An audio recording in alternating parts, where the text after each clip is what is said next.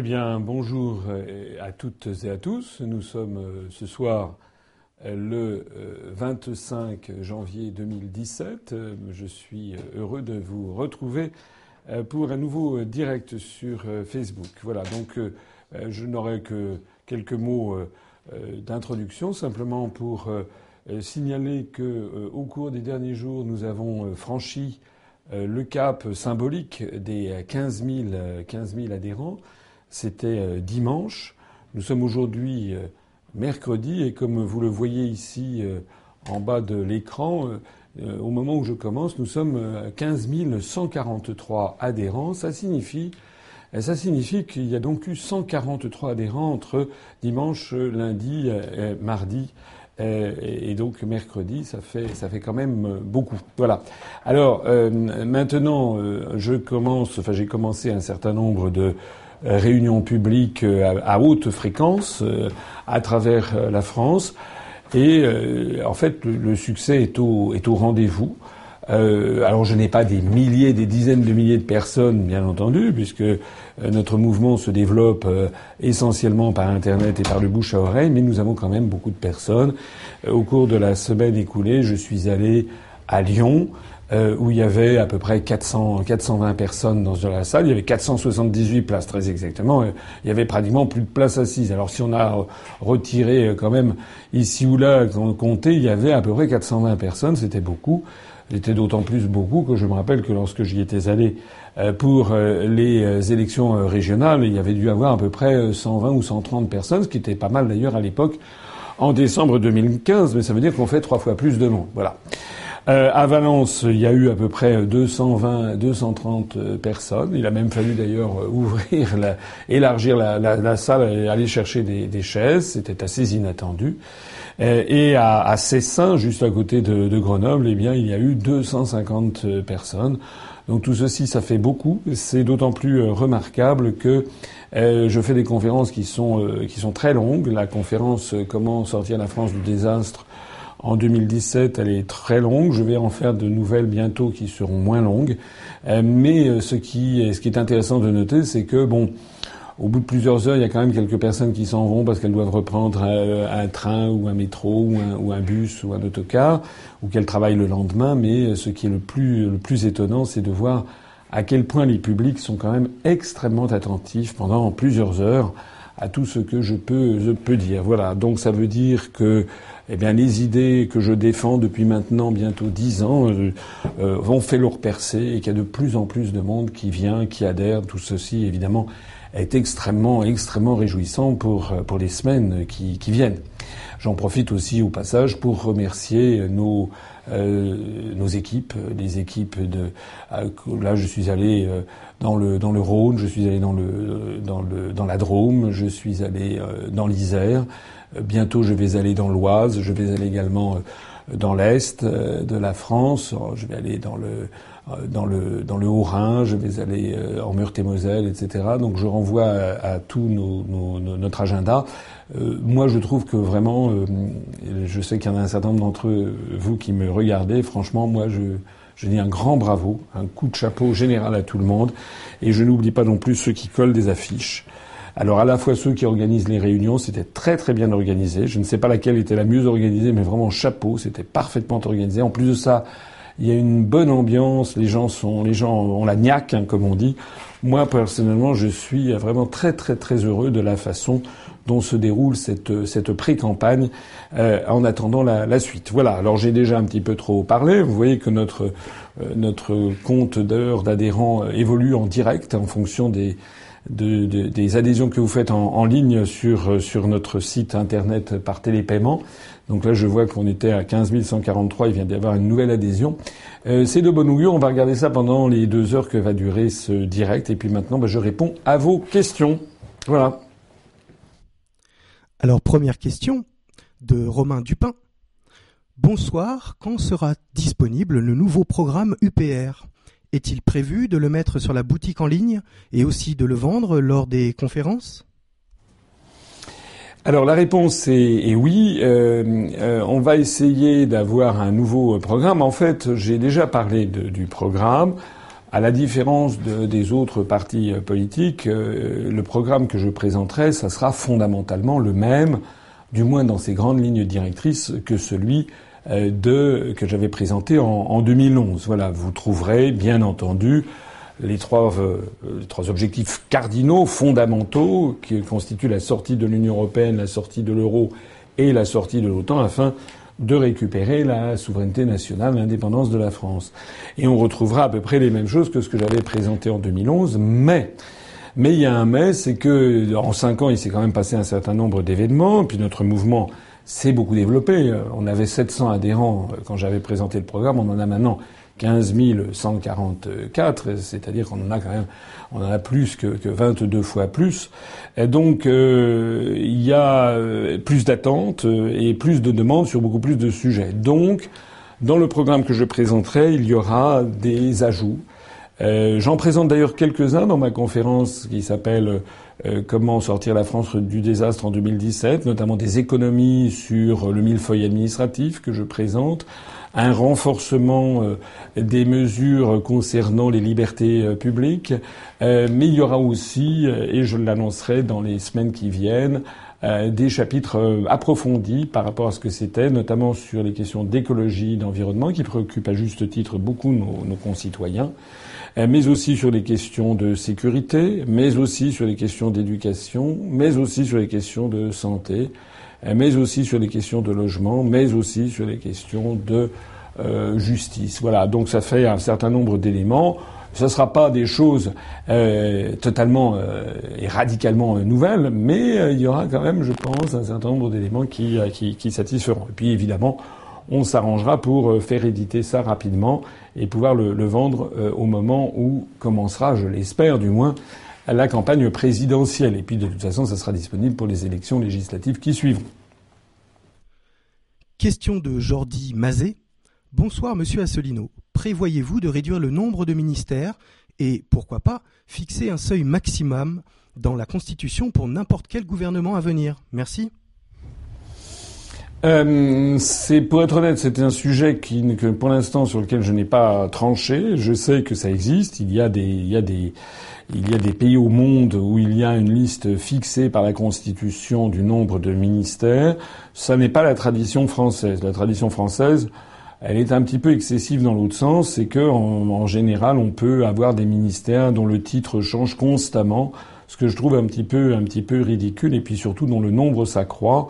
Très souvent d'ailleurs, parce qu'il faut faire plaisir à des combinations politiques. Voilà. Donc je trouve que l'idée de, de, notre, de notre internaute est une, est une assez bonne idée. Mais j'avoue que je n'ai pas encore arrêté le sujet. Ça n'est pas pour l'instant ce que j'ai, ce que j'ai, ce que j'ai, ce que j'ai prévu. Mais je, il y a une idée derrière. Il faut peut-être y réfléchir. Question de Renaud Aubert. Bonsoir, monsieur Asselineau. Après ce marathon de conférences et d'entretiens, Allez-vous vous reposer un peu avant le 25 mars?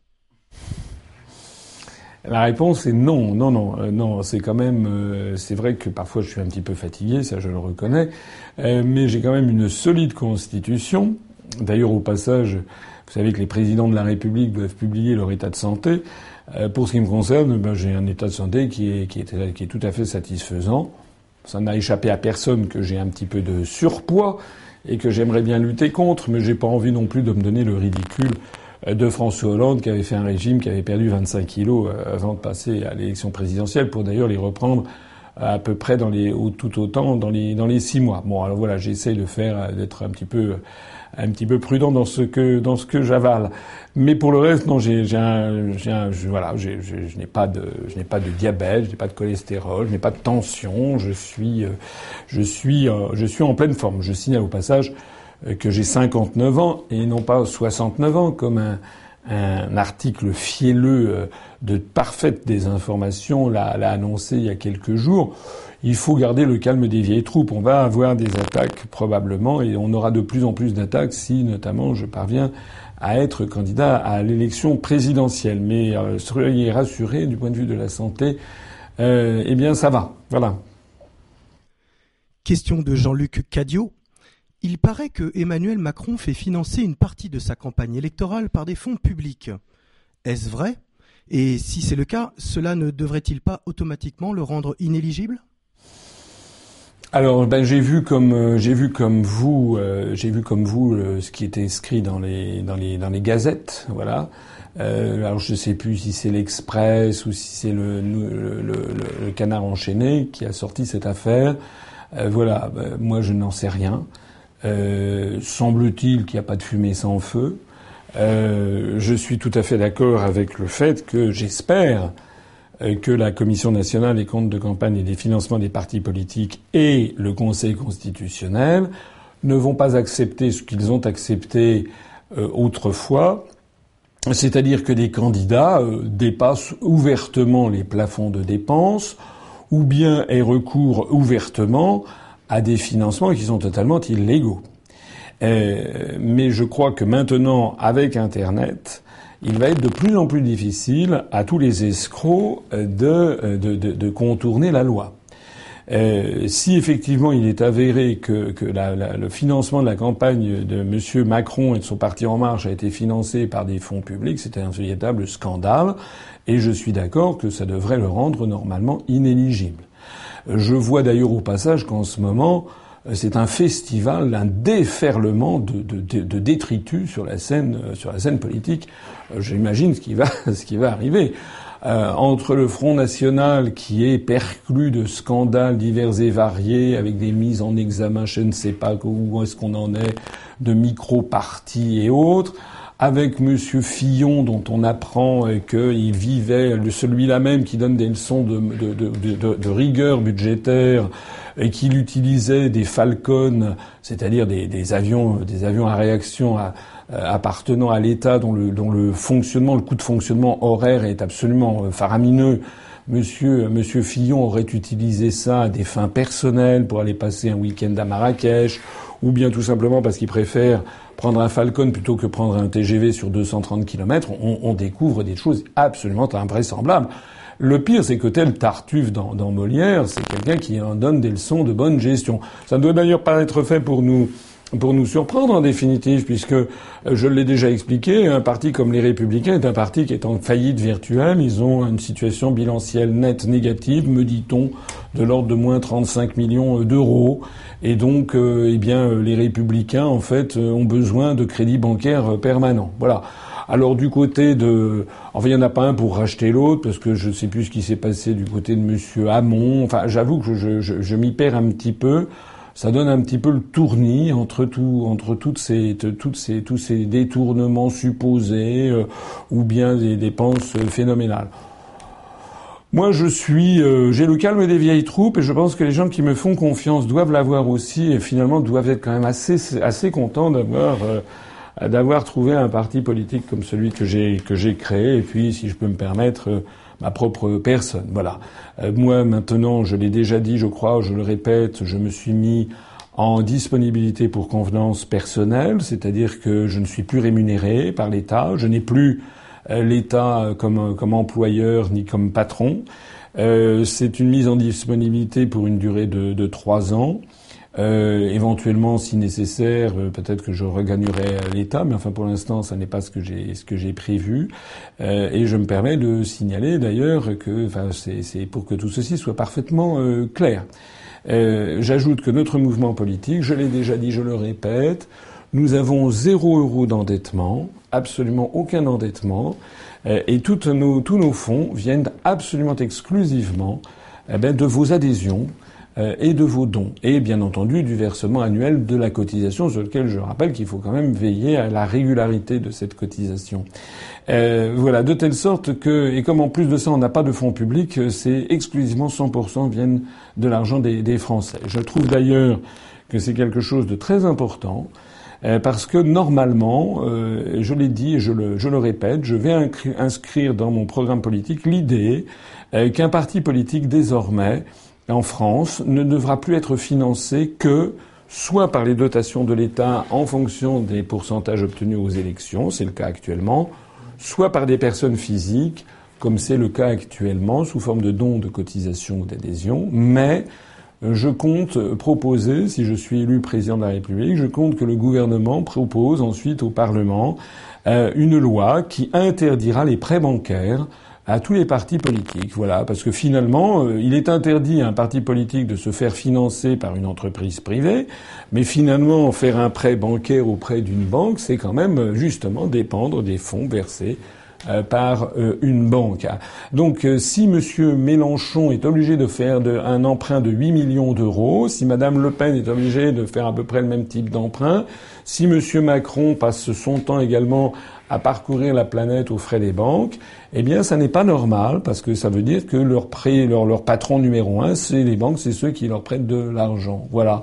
Donc moi, je pense, d'ailleurs, au passage, ça sera pas finalement plus mal, c'est d'avoir quelque chose de plus modeste. Nous, avec, avec ce que nous avons, bien, nous arrivons parfaitement à tenir la route. On fait des réunions publiques euh, très très bien.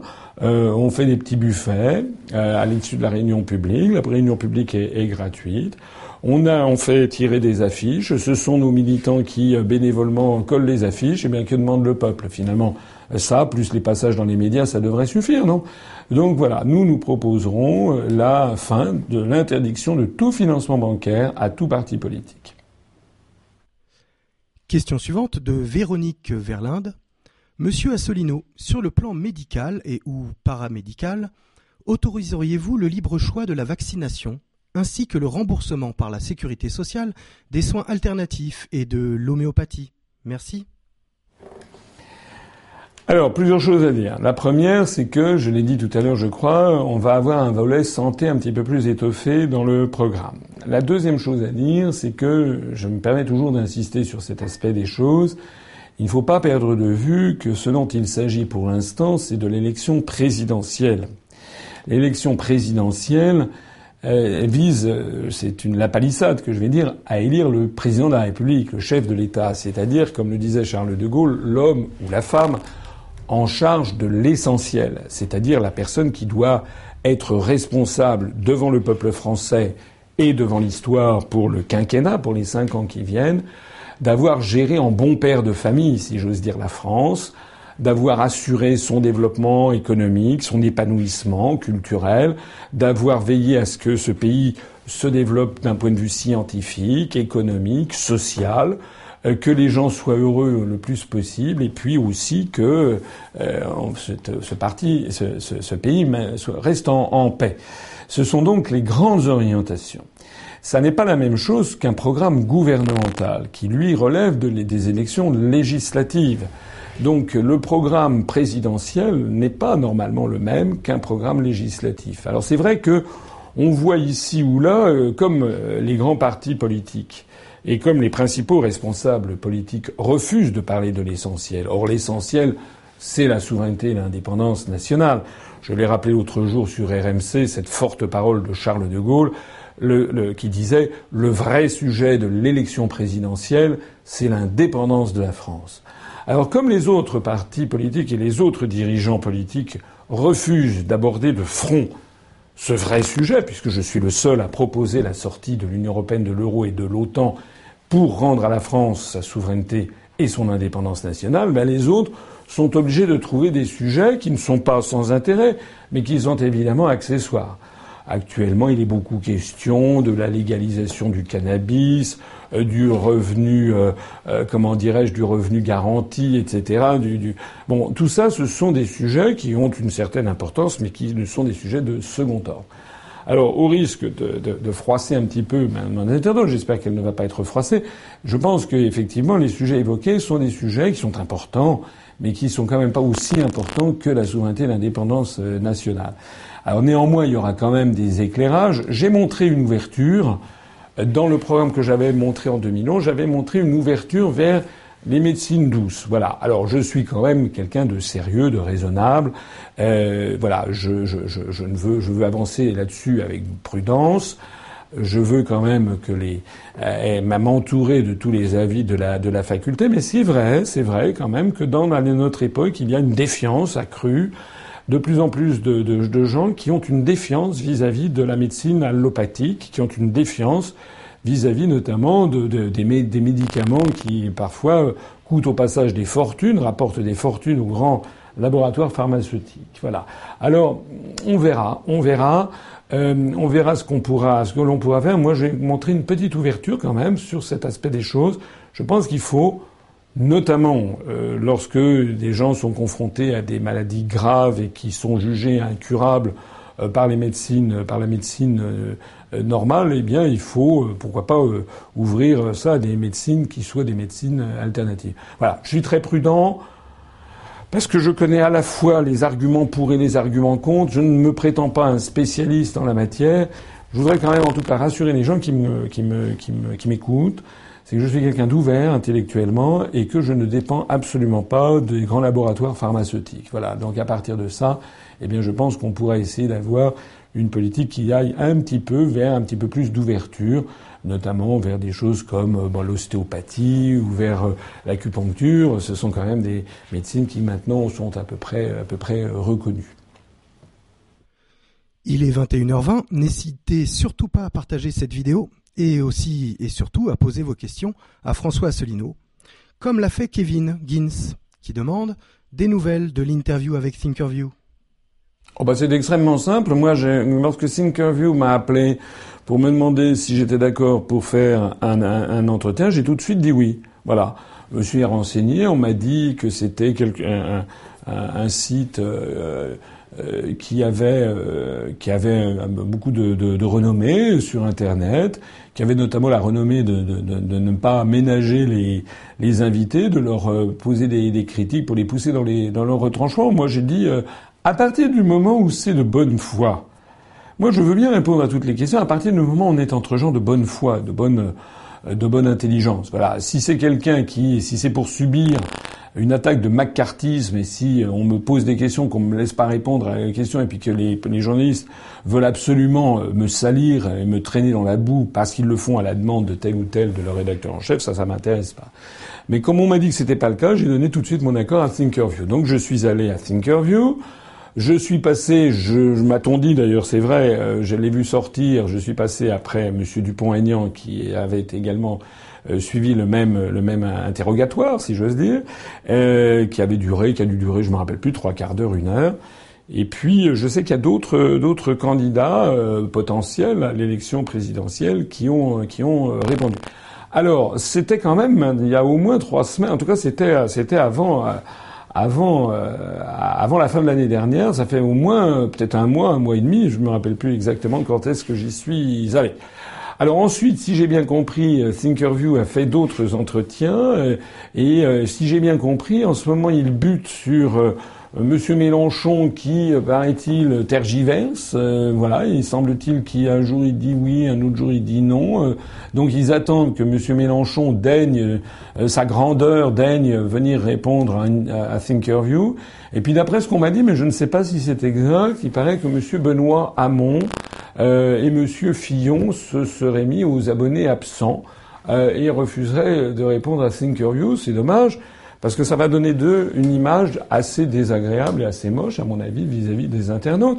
Normalement, il me semble que tous les candidats, Madame Le Pen comprise, euh, Monsieur Fillon, euh, Monsieur Hamon, euh, si c'est Monsieur Hamon qui sort d'un chapeau, il sort du chapeau de, la primaire, devraient normalement se plier à cet euh, exercice auquel je me suis plié. En fait, avec beaucoup de bonne volonté, et finalement, je, enfin, il me semble que ça s'est, enfin, vous, vous en jugerez, il me semble que ça s'est quand même très très bien passé. En tout cas, j'ai trouvé que le que le, le, le, journaliste avait, fait, avait bien fait son boulot. Euh, voilà, j'avais trouvé que c'était du bon journalisme en fait.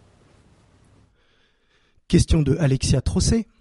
Bonsoir Monsieur Assolino. Ça arrive à tout le monde de changer d'avis. Est-il possible que vous changiez d'avis une fois élu?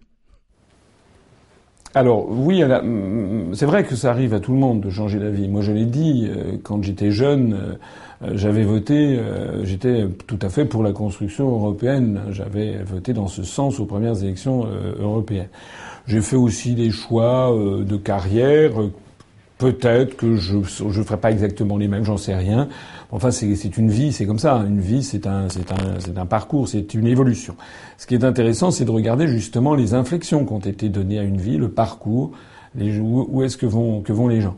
Alors la question qui m'est posée ici, c'est quand même une question euh, qui revient à me dire, si j'ai bien compris, est-ce que vous allez, une fois parvenir au pouvoir, est-ce que vous allez mettre en œuvre le programme que vous proposez? Alors, euh, euh, bien entendu, on est obligé de me croire sur ma, sur ma bonne foi, mais quand même, Ça va bientôt faire dix ans, excusez du peu, que je dis toujours la même chose, premièrement.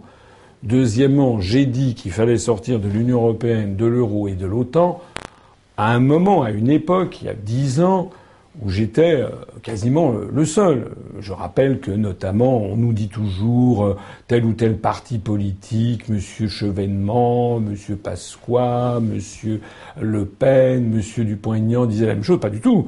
Pas du tout. Si j'ai créé justement l'UPR, c'est que aucun parti politique français ne proposait ce que je propose sans discontinuer depuis dix ans, c'est la sortie de l'Union européenne, la sortie de l'euro et la sortie de l'OTAN, et non pas un écran de fumée du style on va faire une renégociation des traités, puis à la Saint-Glinglin, si ça marche pas à ce moment-là, on en disera peut-être. Enfin bon, ça, ça c'est de l'enfumage. Voilà.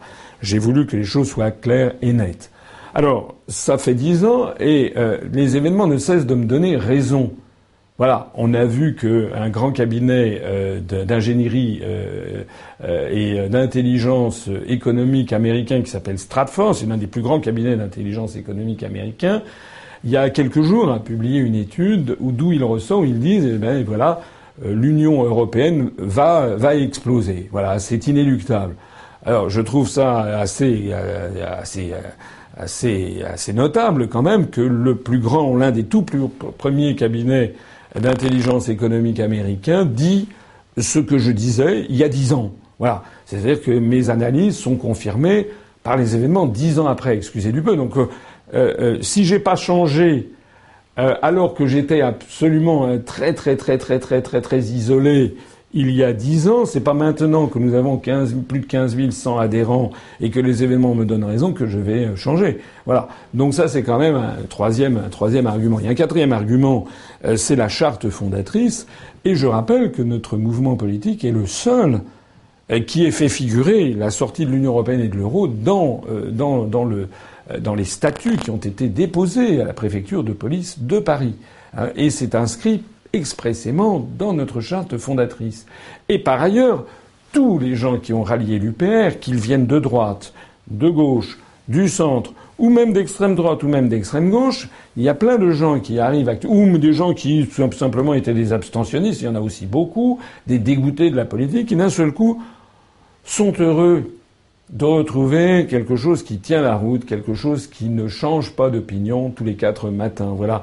Donc toutes ces personnes viennent là sur la foi de, ce, de cette charte fondatrice et du programme. Je suis quelqu'un, j'ai quand même un sens de l'honneur, un sens moral, c'est-à-dire que je n'ai absolument pas envie de décevoir les gens. Et puis, alors je, voilà, on n'est pas obligé de me connaître, mais dans ma vie personnelle, je n'ai euh, je, ne me comporte pas comme ça. Moi, je ne suis pas quelqu'un qui trahit ses promesses, jamais.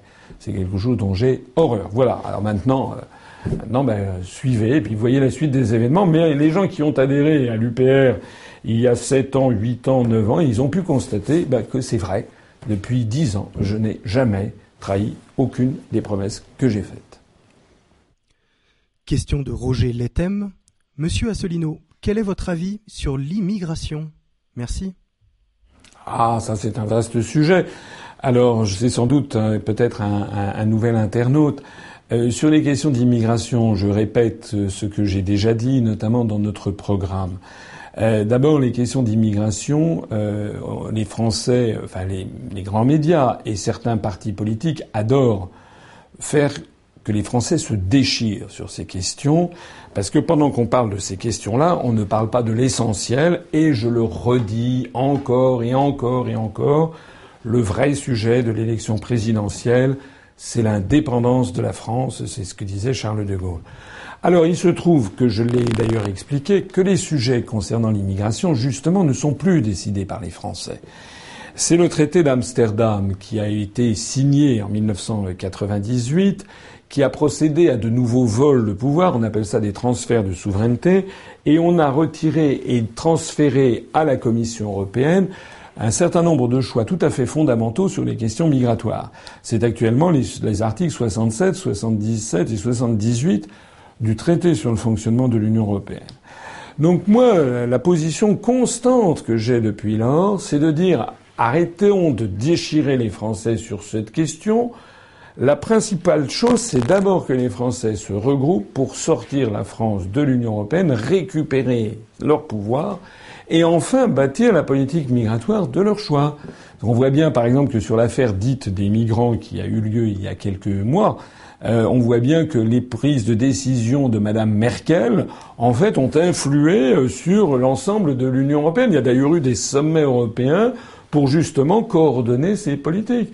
Il faut savoir aussi, par exemple, que l'Union européenne a voulu imiter les États-Unis avec leur green card, c'est leurs cartes vertes qui sont données à des personnes qui ont des statuts de 10 ans de résidence aux États-Unis et où les États-Unis vont choisir des diplômés dans les pays du Sud. Eh bien, l'Union européenne a fait la même chose avec une blue card, une carte bleue, qui consiste à aller piller en fait les pays du Sud de leurs talents, de leurs gens ultra euh, ultra diplômés. Donc encore une fois, moi je ne je dis je l'ai dit, Rassemblons-nous d'abord, ayons la sagesse collective de ne pas nous déchirer sur ce sujet, comme par exemple sur l'énergie nucléaire, etc. Récupérons notre souveraineté, notre indépendance, et puis ensuite, ensuite, eh bien, je l'ai dit, promis, je le répète, nous aurons trois grands débats, l'un sur la dette publique, l'autre sur euh, les questions d'énergie, et le troisième sur les questions d'immigration. Parce que finalement, on n'a jamais demandé aux Français ce qu'ils souhaitaient comme politique d'immigration. On leur a jamais demandé. On a toujours laissé ce sujet, euh, euh, comment dirais-je, euh, être traité à la va-vite avec des slogans, etc., sans qu'il y ait jamais un vrai choix qui soit proposé au peuple français. Moi, je suis d'avis que sur ces questions, que je connais assez bien, je suis d'avis qu'il y a un grand débat national où tout le monde puisse s'exprimer, à la fois les gens qui considèrent effectivement que, euh, enfin toutes les opinions, a pas besoin de les, de les répéter, et puis qu'à partir de ça, il y a un débat, mais qui est quelque chose qui s'étale pas sur 15 jours, quelque chose qui s'étale sur 6 mois, un vrai débat national, et puis qu'ensuite, eh bien, on propose aux Français, par référendum, une série de, de mesures euh, qui leur seraient soumises, parce que finalement, c'est quand même, on est en démocratie, demos kratos, le, pouvoir du peuple, c'est à eux de, de, de décider. Voilà. Je voudrais quand même préciser un mot, c'est que euh, quand on quand on s'intéresse de près aux questions d'immigration, il faut jamais oublier, comme sur d'ailleurs la plupart des sujets, ou du moins tous les sujets sociaux ou économiques, que au bout du compte, on, on parle d'hommes, de femmes et d'enfants. Voilà. Donc on a affaire à des êtres humains. Et donc les propos à l'emporte-pièce, yaka, faucon, etc. Quand on s'intéresse au fond des choses, on s'intéresse, on découvre quand même que les choses sont compliquées, que les choses sont complexes, que l'on doit faire preuve d'humanité. Ça, c'est un point très important.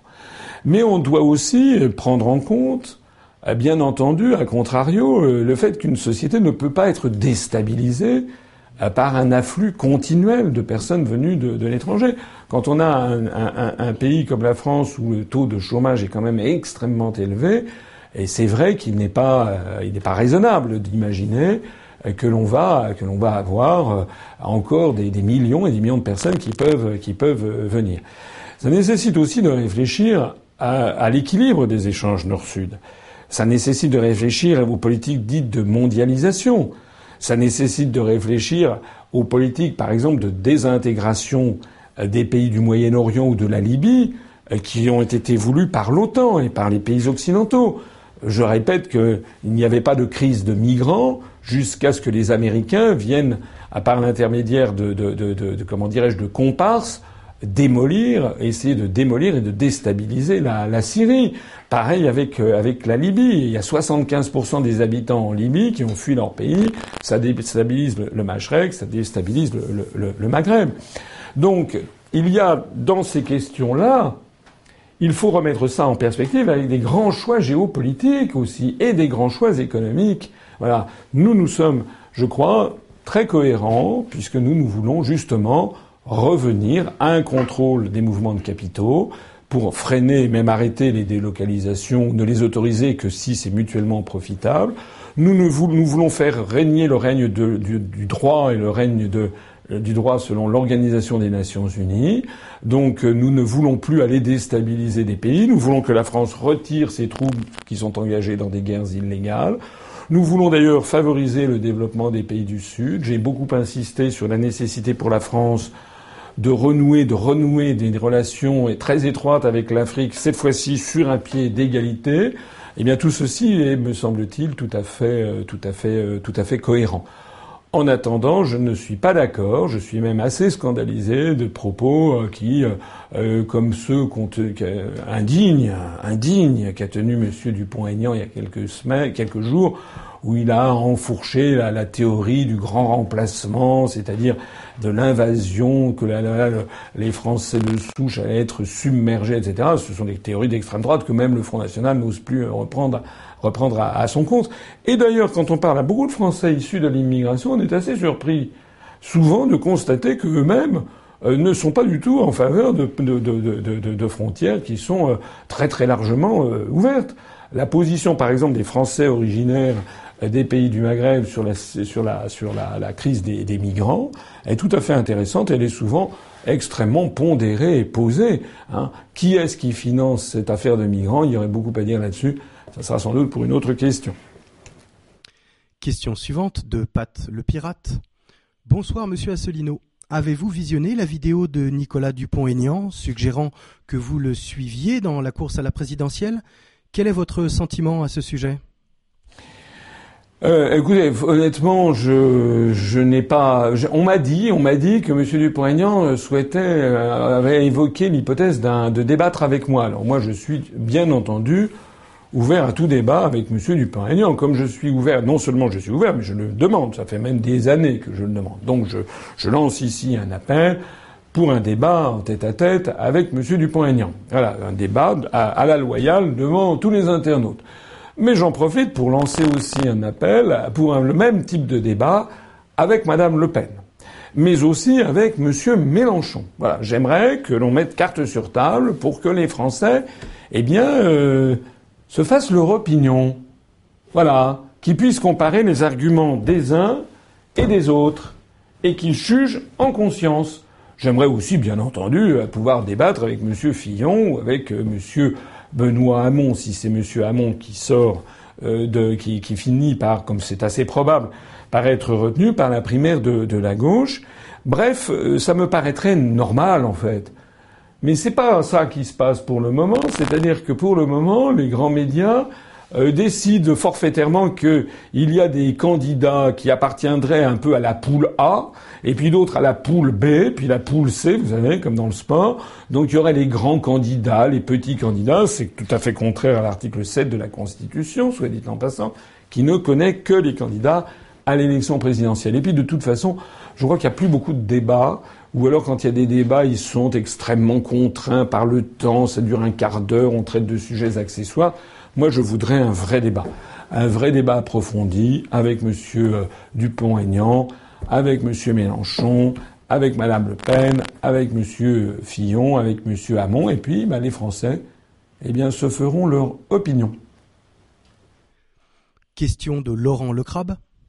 Êtes-vous pour le plafonnement des revenus des élus, le non-cumul des mandats, et surtout de ne pas enchaîner les mandats jusqu'à 90 ans comme notre cher monsieur Dassault nous en avons marre des politiciens profiteurs à nos frais. Alors, euh, c'est un petit peu polémique, mais euh, il y a du vrai, il y a beaucoup de vrai dans ce qui vient d'être dit. Euh, je le précise d'ailleurs dans la conférence que je fais en ce moment à travers la France qui s'appelle Comment sortir la France du désastre en 2017.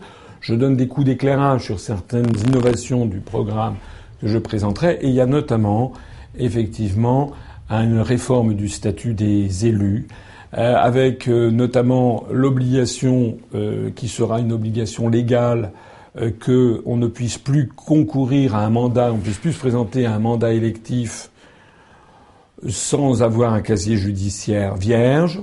Peut-être faudra-t-il, pour des raisons pratiques, les toutes petites communes voir si c'est si c'est si c'est réaliste.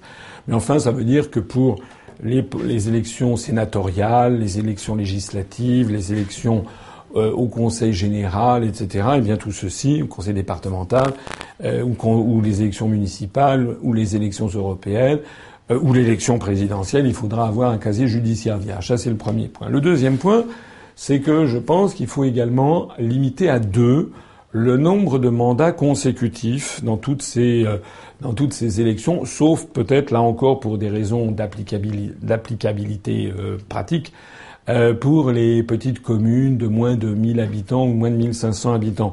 Mais pour tout le reste, il me semble que on devrait avoir la possibilité de faire deux mandats de députés. Et puis voilà. Et puis après, on, on, on cède la place à d'autres. En fait, c'est ce que souhaitent les Français, c'est qu'il y ait un brassage, que ce ne soit pas une, activité professionnelle en définitive.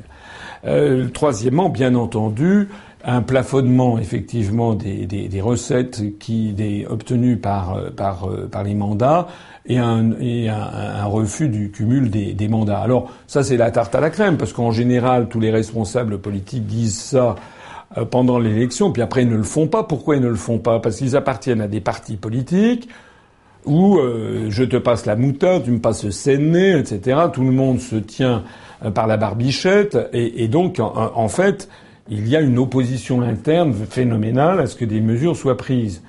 C'est la raison pour laquelle il faut voter pour quelqu'un comme moi, puisque l'un des atouts majeurs de l'Union populaire républicaine, c'est que c'est un parti, le parti en plus forte croissance de France, mais qui finalement, comme nous sommes extrêmement jeunes, euh, nous n'avons pratiquement pas d'élus. On a, euh, on a des élus, euh, on a quelques maires qui nous ont rejoints, des maires de petits villages, mais on n'a pas, on n'a pas de conseillers départementaux, on n'a pas de conseillers régionaux, on n'a pas de conseillers, euh, euh, on n'a pas de, députés, on n'a pas de sénateurs.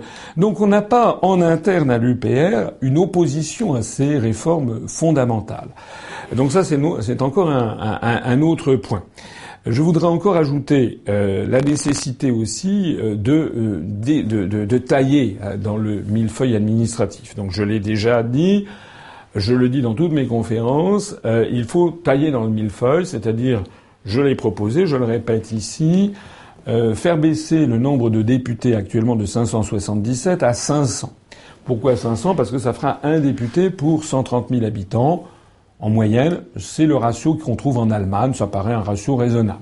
Puis ça fait quand même encore 500 députés, donc ça fait une belle représentation de l'opinion publique. Deuxièmement, euh, euh, nous, comme nous quittons l'Union européenne, eh bien, on supprime les 74 de députés européens de nationalité française payés sur les fonds publics, c'est-à-dire sur l'argent des Français, sur les, fonds privés. Donc, on, on, a supprimé 77 députés nationaux, on supprime 74 députés européens. Ensuite, je propose que l'on passe le nombre de sénateurs de 348 à 100. Pourquoi 100 Parce que c'est ce qu'il y a aux États-Unis. Pour le coup, je vais m'inspirer des États-Unis. Aux États-Unis, il y a 100 sénateurs pour 310 ou 315 millions d'habitants. En Allemagne, il y a 69 sénateurs au Bundesrat pour 82 millions d'habitants. Et en France, où nous avons 66 millions d'habitants, on a 348 sénateurs. Ce n'est pas raisonnable. Donc, la suppression de 248 postes de sénateurs, il en restera 100, c'est-à-dire qu'on aura autant de sénateurs qu'aux États-Unis avec une population cinq fois moindre. On ne veut pas dire que ce soit quand même quelque chose de très contraignant. Et puis je propose aussi la suppression des régions euh, qui deviendront, qui redeviendront tout simplement des établissements publics de très légers, administratifs, comme ça existait du temps de Pompidou. Tout le monde s'en portait d'ailleurs très bien. Ce sont des économies considérables c'est notamment la suppression de 1747 postes de conseillers régionaux qui vont, qui vont être dégagés. Alors là aussi, bien entendu, les, autres partis politiques ne peuvent pas proposer ça, évidemment. Et puis, euh, pour clôturer ce chapitre, je propose aussi que euh, pour les élections euh, cantonales, ce qu'on appelle les élections départementales maintenant, eh bien, on supprime un poste sur deux parce que vous savez, je ne sais pas si vous vous rappelez que Monsieur, euh, que Monsieur, euh, j'allais oublier comment il s'appelle. Vous vous rendez compte, Monsieur Hollande, le président de la République, il a fait cette réforme euh, ubuesque qui a consisté à diminuer le nombre de cantons, de modifier le nom, ce qu'on appelle Conseil général. Maintenant, ça s'appelle un, Conseil départemental, mais on diminue le nombre de cantons, mais il a décidé qu'on allait dans chaque en canton, on allait élire deux personnes en même temps, ce qui complètement absurde. Parce que c'est les mêmes électeurs qui élisent un couple, un homme et une femme. On est dans le domaine du délire, du n'importe quoi. Parce que soit cet homme et cette femme disent et votent et disent exactement la même chose, auquel cas ça ne sert à rien d'en avoir deux, soit ils disent des choses différentes, mais auquel cas, à ce moment-là, ils trahissent forcément le mandat des électeurs, puisque les électeurs, ce sont les mêmes qui ont voté pour les deux. Donc euh, à ce moment-là, ils introduisent euh, des éléments qui ne sont pas souhaités par les électeurs. Donc cette histoire est, tout simplement folle, c'est dingue. Ça veut donc dire que nous, on en revient au principe qu'il n'y aura qu'un seul élu par canton. C'est le, bon sens. Quitte d'ailleurs à introduire une loi sur la parité. Pourquoi pas? Mais l'idée d'avoir deux personnes, un homme et une femme, sur un même canton est absurde. Ça veut dire qu'on supprime 2054 postes de conseillers départementaux. Alors au total, ça fait je crois quelque chose comme 4150 élus euh, que nous supprimons.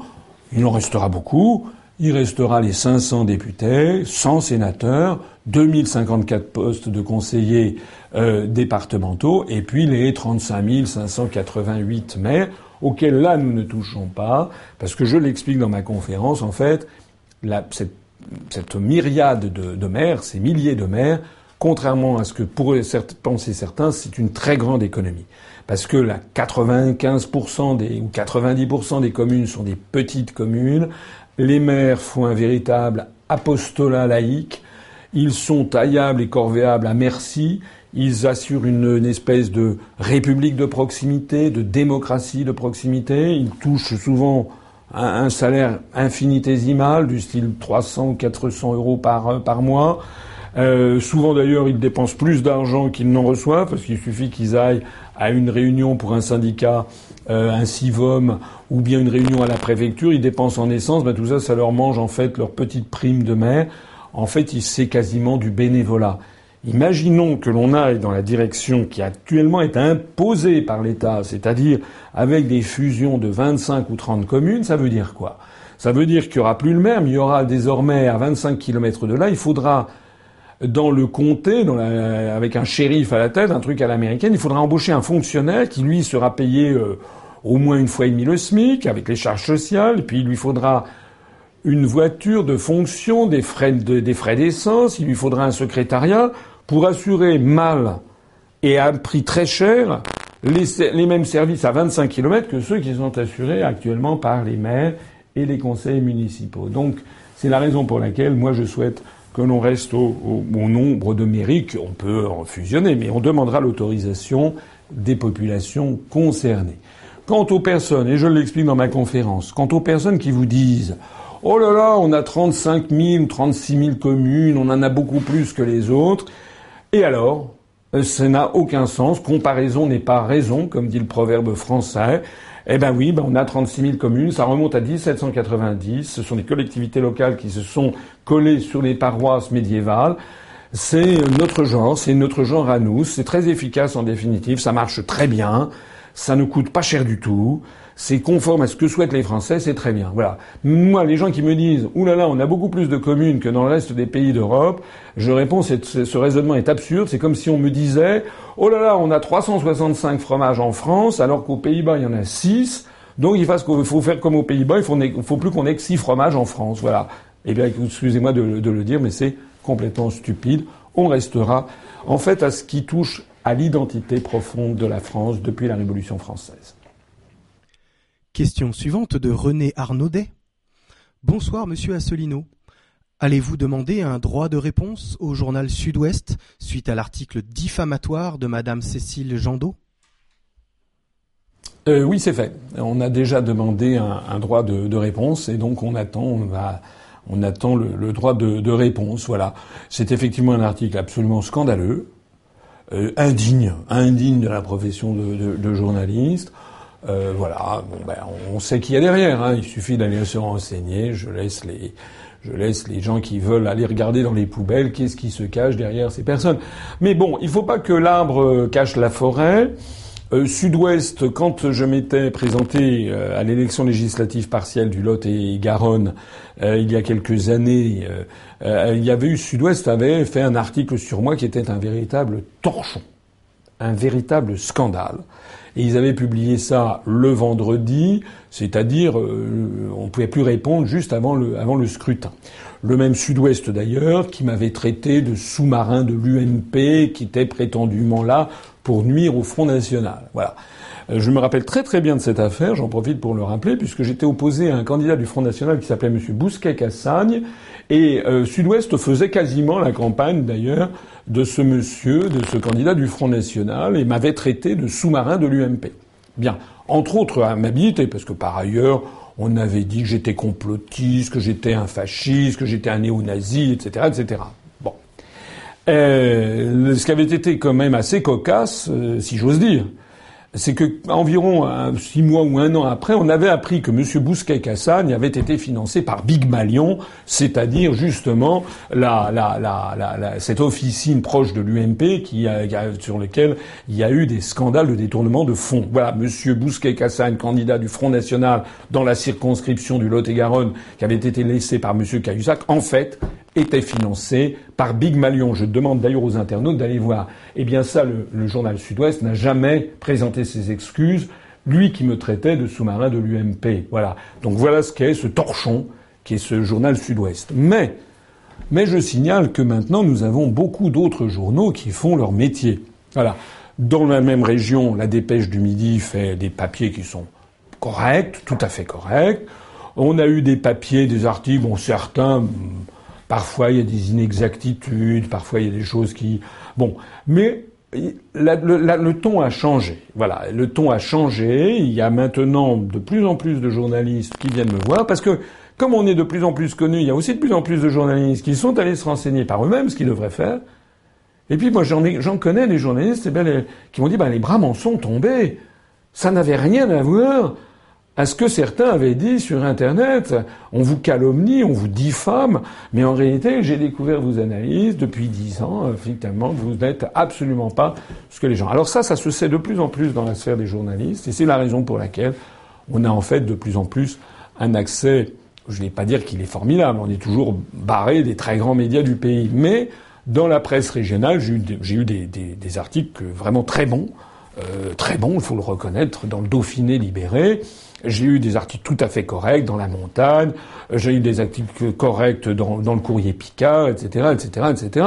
Et puis ceux qui me suivent savent que il y a donc quelques jours, je suis, c'était avant-hier, je crois, euh, euh, oui, j'en suis même sûr, c'était lundi, je suis, j'ai été invité sur sur RMC euh, par Éric Brunet. J'en profite d'ailleurs pour remercier au passage l'internaute qui avait justement obtenu un petit peu cette promesse d'Éric Brunet de le faire.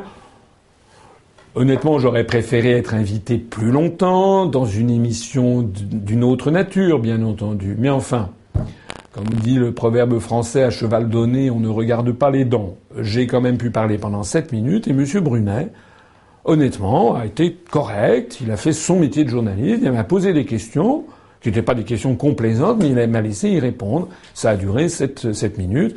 D'ailleurs, quand on s'est quitté, il m'a dit qu'il me réinviterait euh, pour parler plus en détail des questions de souveraineté nationale. Et d'ailleurs, en sortant, il y avait d'ailleurs dans sur RMC, il y avait des dans les couloirs, il y avait des journalistes qui sont venus me serrer la main, me prendre en photo. Enfin, l'atmosphère a complètement changé. J'en profite d'ailleurs au passage, puisque nous sommes en direct, pour signaler que demain à 7h50, c'est-à-dire dans quelques heures, je serai pendant quelques minutes, entre 7h50 et 8h, je serai euh, sur le journal de, de, la matinale de iTélé. Et ensuite, à 9h, à partir de 9h06 ou 9h07, je serai sur Sud Radio. Euh, jusqu'à 10 heures pour un débat qui est organisé euh, sur le thème. Euh, enfin, le journaliste prend la position de dire je ne veux pas sortir de, de l'euro, je ne peux pas revenir au franc, et donc il m'interrogera sur un certain nombre de mes, de mes arguments. Voilà. Donc on assiste quand même à un dégel, à un dégel des médias. Euh, pour quelle raison, je ne le sais pas.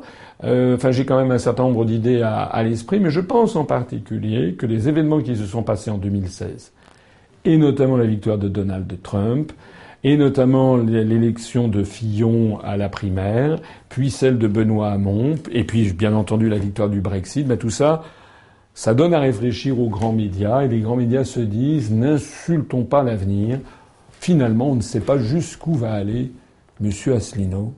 Je crois que c'est de bonne, c'est de bonne intelligence de changer de regard sur moi et sur notre mouvement politique. Question de Aziz Friconduite. Bonsoir, monsieur Asselineau. Quelle est votre opinion au sujet de la TVA sociale? Comptez-vous baisser la pression fiscale sur les TPE, PME Et si oui, par quels moyens? Alors euh, là, je ne veux pas trop déflorer ce que je dirai prochainement dans mon programme, mais il y aura effectivement euh, une réflexion sur cette question. J'en profite pour dire, là comme ailleurs, que les taux de TVA, le changement de TVA n'est pas libre en France. Il faut demander, là encore, l'autorisation de Bruxelles. On se rappelle que pendant des années, il y avait notamment euh, les hôteliers et restaurateurs qui voulaient qu'il y ait une modification euh, du taux de TVA sur la restauration sur place par rapport à la restauration à emporter. Et ça a été, ça a été, il a fallu demander des autorisations. Enfin, ça a pris des, ça a pris des années. Bon.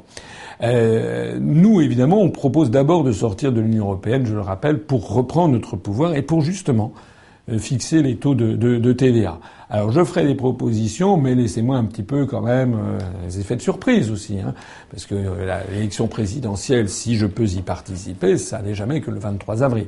Donc il y a quand même un certain nombre d'éléments que je garde sous le coude. Mais sachez en tout cas que que ce soit sur les questions concernant le RSI, qui est un véritable scandale, ou que ce soit les questions sur les TPE, PME ou l'artisanat, qui sont en fait les véritables principaux créateurs d'emplois en France, eh bien, il y aura des mesures qui, je, l'espère, iront dans le sens de ce que souhaitent les personnes qui travaillent dans ces entreprises. Il est déjà 22 heures. Je vous propose de faire une petite pause de 3 minutes, le temps de diffuser le quatrième épisode de, des petites infographies sur votre programme présidentiel. À l'Union populaire républicaine, nous savons que les Français sont très attachés à leur maire. Êtes-vous au courant que les réformes territoriales, votées dans le dos des Français, programment de supprimer environ 20 000 communes en France au cours des prochaines années et les départements en 2020 C'est la loi NOTRe. Est-ce la vôtre? Dans son programme présidentiel, François Asselineau propose d'arrêter immédiatement ces réformes territoriales. Lorsque l'on demande aux Français en quels élus ils ont le plus confiance, ils sont 75% à répondre les maires. Aujourd'hui, les maires sont des personnes dévouées à leurs administrés, touchant une compensation symbolique. On ne parle même pas de salaire quand il s'agit de 650 euros. Vers qui se tourne-t-on quand il y a un trou dans la chaussée? Le maire. Qui consulte-t-on lorsqu'il y a des querelles de voisinage? Le maire. Qui connaît ses administrés, les spécificités du terrain, etc. Le maire. Si demain il y a des regroupements de communes conséquents, des villages et petites villes disparaîtront. Autant de maires en moins.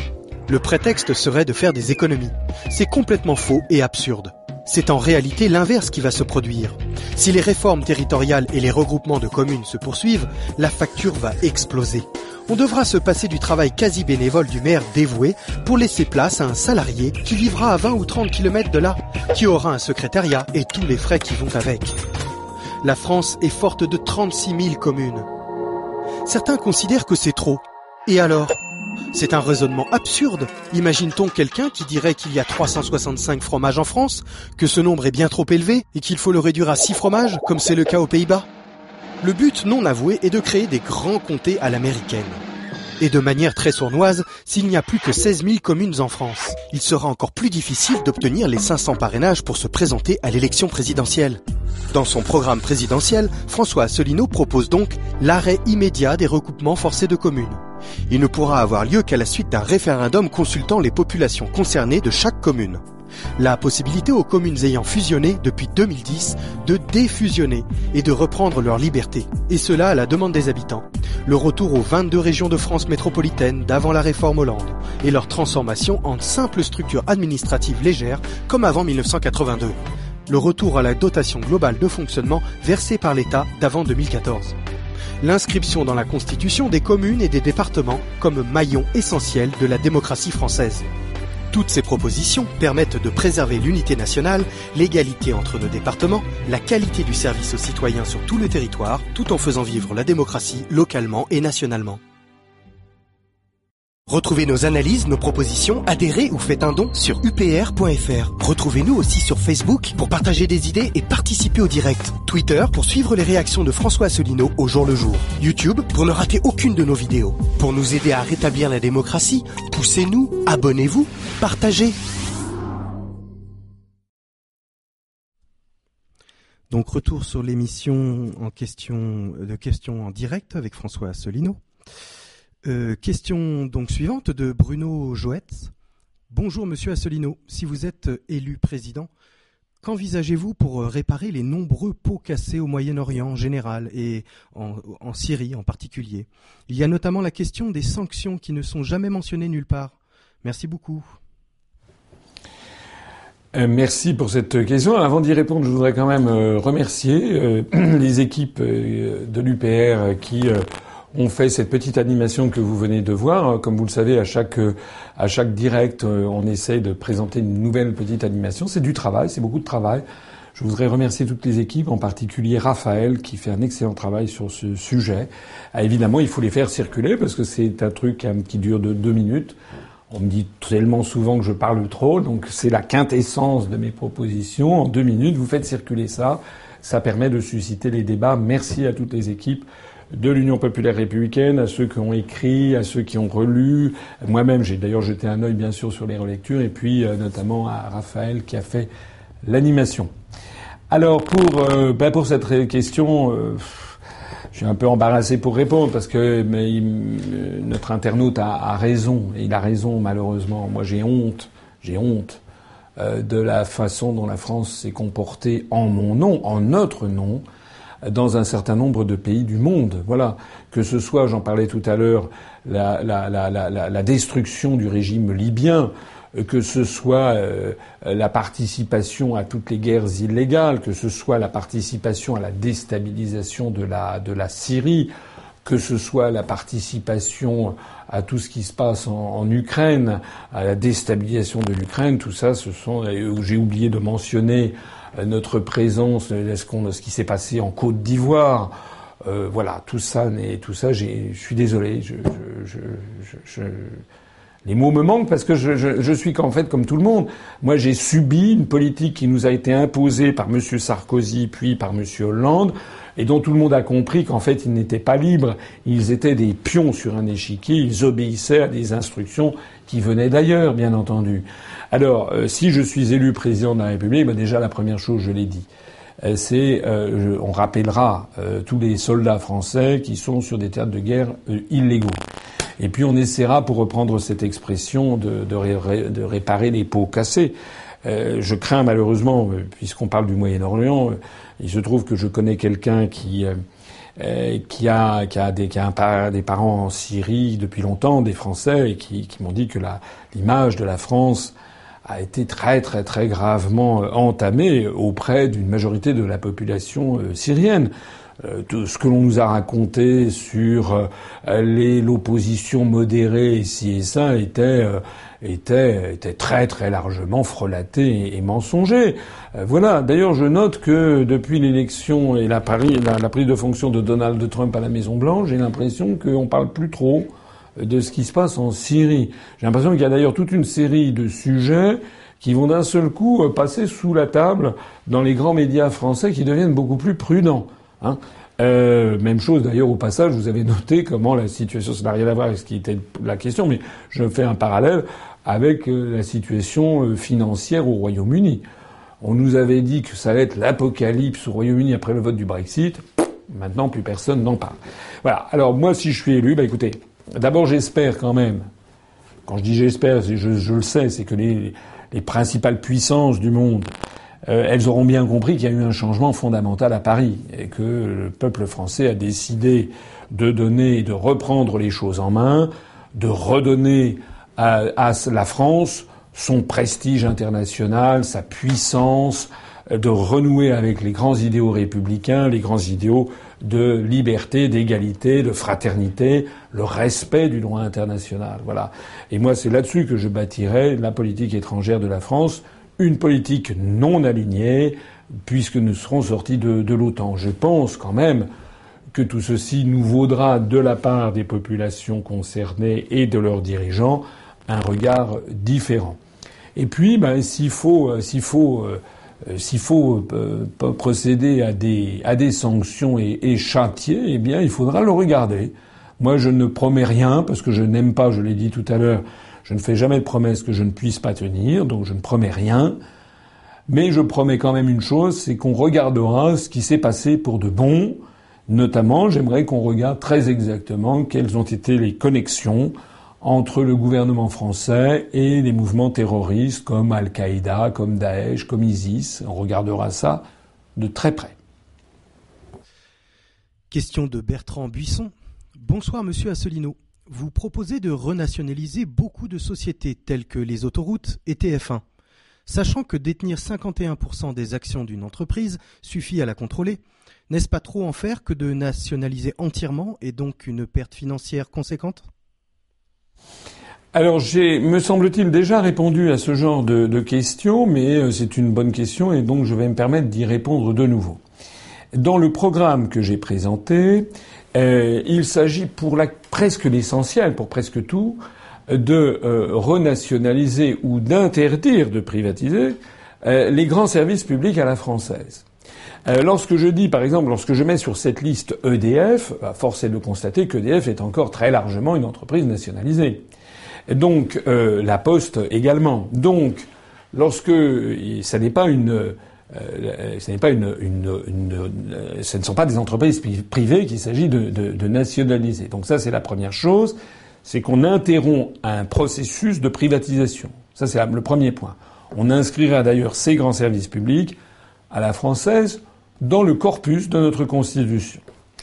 La deuxième chose que j'ai dite, c'est que derrière ce phénomène dit de nationalisation, il y a, et l'internaute a raison de le souligner, il y a tout un dégradé euh, euh, de, de, de, procédure. Euh, à l'extrême, c'est on prend 100% du capital. Ça ne s'appelle pas une nationalisation dans ce cas-là, en termes précis, ça s'appelle une étatisation. SDR, par exemple, EDF avait un capital qui était de 100% appartenant à, à l'État. Euh, ça peut se justifier dans certaines entreprises, comme par exemple EDF, qui ont des investissements extrêmement lourds, dont la rentabilité se mesure sur 30 ou 40 ans. Donc c'est un modèle économique tout à fait particulier et qui souffre mal en fait, euh, qui souffre avec difficulté d'être mélangé avec des capitaux euh, privés. Et puis il y a ce qu'on appelle la nationalisation majoritaire. C'est à ça que pensait l'internaute avec 51% des voix, des voix du capital. Euh, enfin, plus exactement 50% du capital plus une action. Et puis, il y a d'autres formes de nationalisation qui n'ont pas été évoquées par notre, par notre internaute, que je remercie encore une fois par cette question, ça permet de clarifier le débat. C'est qu'il y a des nationalisations partielles on peut par exemple prendre 20% ou 15% du capital d'une société. S'il se trouve que c'est une société dont le capital est extrêmement éparpillé, où il y a des milliers, des dizaines de milliers de petits porteurs, par exemple, et, et qu'avec 10 ou 15%, on est ce que les boursiers appellent l'actionnaire de référence, c'est-à-dire celui qui possède le plus d'actions tout seul, eh parfois il suffit de prendre 15% pour orienter la, direction de l'établissement. Et je veux dire, il y a encore même quelque chose de mieux, euh, qui est, alors c'est encore plus simple, c'est la, nationalisation du, du pauvre, c'est ce qu'on appelle une golden share, c'est-à-dire une seule action. Il suffit d'acheter, que l'État achète une action et il décide par la loi que cette action lui donne le droit de nommer le président, le directeur général de, de l'entreprise et de fixer la politique de l'entreprise. évidemment, c'est euh, tout à fait interdit euh, euh, par, je crois, l'OCDE, par les traités européens, mais nous, on en sort justement.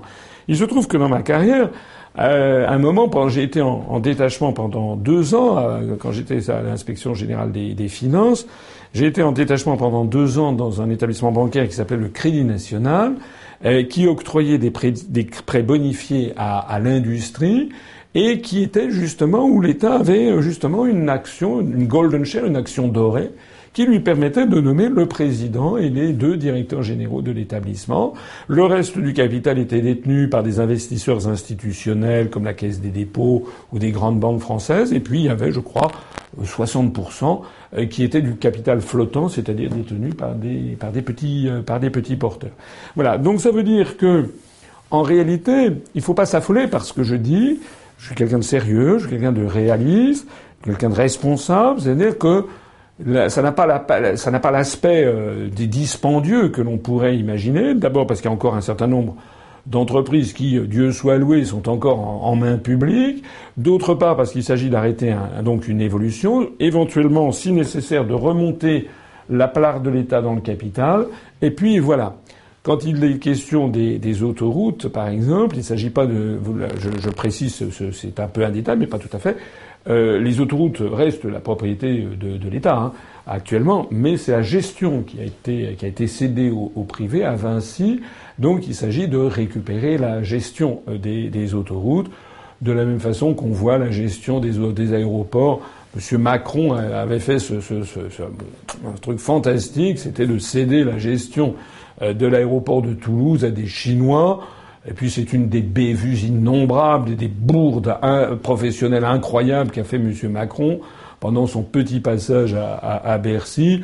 Euh, ce truc a été cédé à des intérêts chinois. Les Chinois ont disparu dans la nature. On a découvert qu'après, ils avaient des liens avec des paradis fiscaux aux Antilles, je crois du côté des Bahamas ou de Grand Caïman. Enfin, tout ça sentait très très mauvais. Bon voilà, tout ça, ça, ça n'est pas sérieux. Nous, nous considérons que les grands investissements, les grands services publics, les grandes, des grandes sociétés qui assurent le transport, l'énergie, euh, euh etc., le, euh, la SNCF, la Poste, euh, voilà, tout ça doit être nationalisé selon les modalités que j'ai expliquées, c'est-à-dire ça varie depuis une action jusqu'à 100% des, des, actions. On avisera avec toujours le souci d'avoir le meilleur usage, bien entendu, des fonds publics. Question suivante de Aurélien Cochon. Bonsoir Monsieur Assolino. Est-il possible d'avoir votre avis sur un retour de l'indexation des salaires?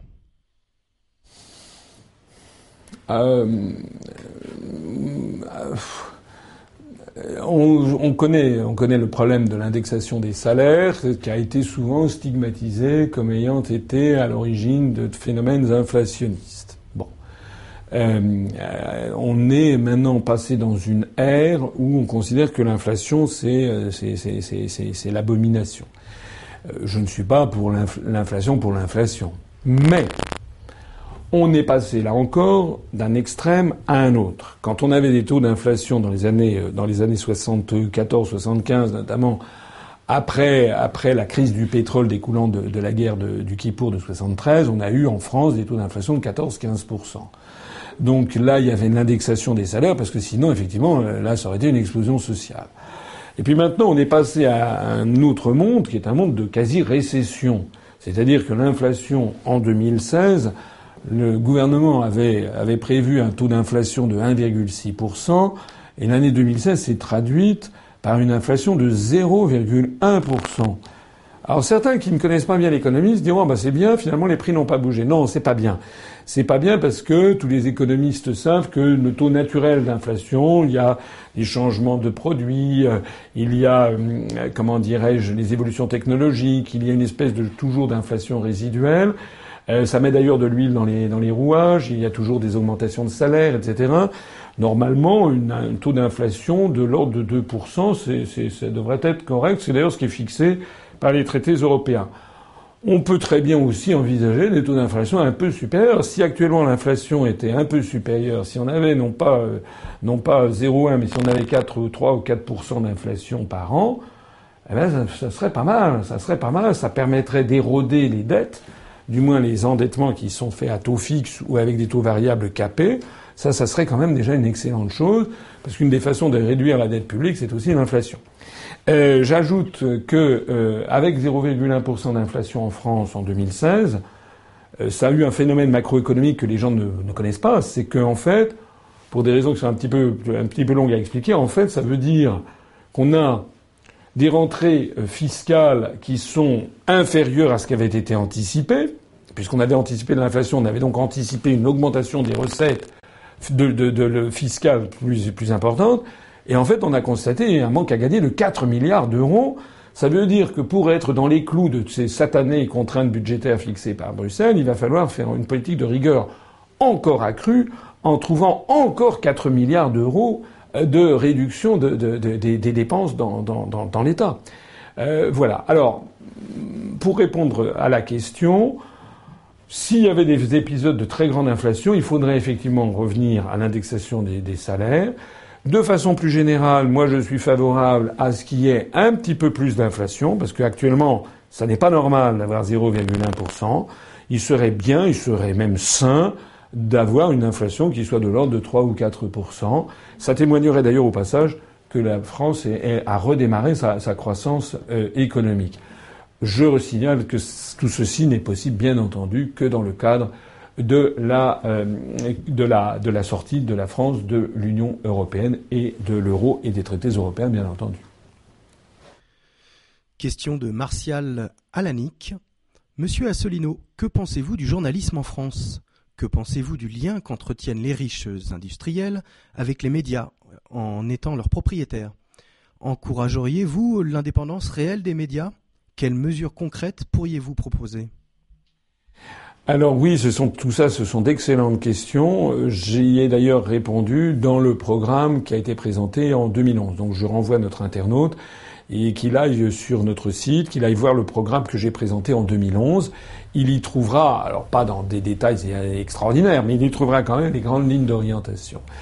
Moi, je veux séparer la question des médias, la question des journalistes. Voilà. Moi, j'ai des amis journalistes. On a d'ailleurs des journalistes, notamment des journalistes retraités, qui ont adhéré à l'UPR.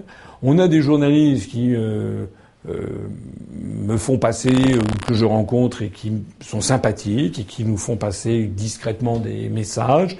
Euh, c'est pas facile d'être journaliste à l'époque actuelle dans un certain nombre de grands médias, parce que les journalistes, ben, ce sont des salariés. Ils ont souvent euh, des, de, de, plus en plus de travail pour de moins en moins de monde, donc ils sont pressurés, pressurés, pressurés. Ils ont très peu de temps, donc du coup, ça favorise un petit peu bah, le travail à l'arrache, c'est-à-dire euh, ils se copient les uns les autres parce que bah, c'est plus facile. Ils font parfois simplement reprendre une dépêche de l'agence France Presse parce que c'est plus facile, parce qu'ils n'ont pas le temps. Tout ça, c'est au détriment de ce très beau métier, en fait, c'est un métier d'une très grande noblesse, le métier de journaliste, quand évidemment quand on permet aux gens de bien le faire. Voilà. Euh, moi, je veux, et je l'ai dit, et je l'ai redit, qu'il faut que si j'arrive à, à, à, à l'Élysée, si je suis élu à la présidence de la République, j'aurai vraiment le souci d'apporter un grand vent de fraîcheur dans les médias et de faire ce qui avait d'ailleurs été décidé par le Conseil national de la résistance, qui était de soustraire justement les grands moyens de communication aux féodalités économiques et financières. Ça veut dire que notamment on prendra, on fera édicter un, un, statut beaucoup plus protecteur des journalistes. Il faut que les journalistes puissent en conscience faire le métier qui est le leur et notamment appliquer la fameuse charte de Munich de 1971 qui fixe la déontologie du métier de journaliste et sur laquelle il n'y a rien à redire, notamment qui précise qu'un journaliste ne doit rien écrire dont il se soit assuré par lui-même qu'un journaliste ne doit jamais confondre le métier de journaliste et de propagandiste, qui, doit, qui dit, qui précise qu'un journaliste doit avoir à cœur de dire la vérité, même si ça peut lui en coûter d'un point de vue personnel, etc. Toute cette noblesse du métier de journaliste, pas besoin de dire que bon, euh, l'article dont on parlait dans Sud-Ouest tout à l'heure, c'est évidemment le contraire.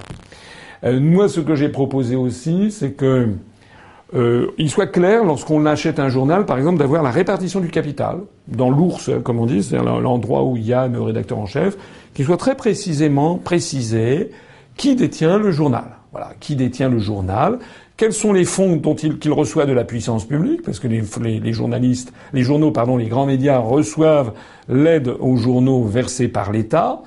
Donc euh, qu'on voit qui paye en fait ce journal. Voilà, ça me paraîtrait nécessaire, de la même façon qu'il serait nécessaire également euh, de le savoir pour les grandes radios et les grandes chaînes de télévision. Voilà, il serait utile que les Français sachent exactement euh, quand ils écoutent BFM TV quels sont les intérêts qu'il y a derrière BFM TV.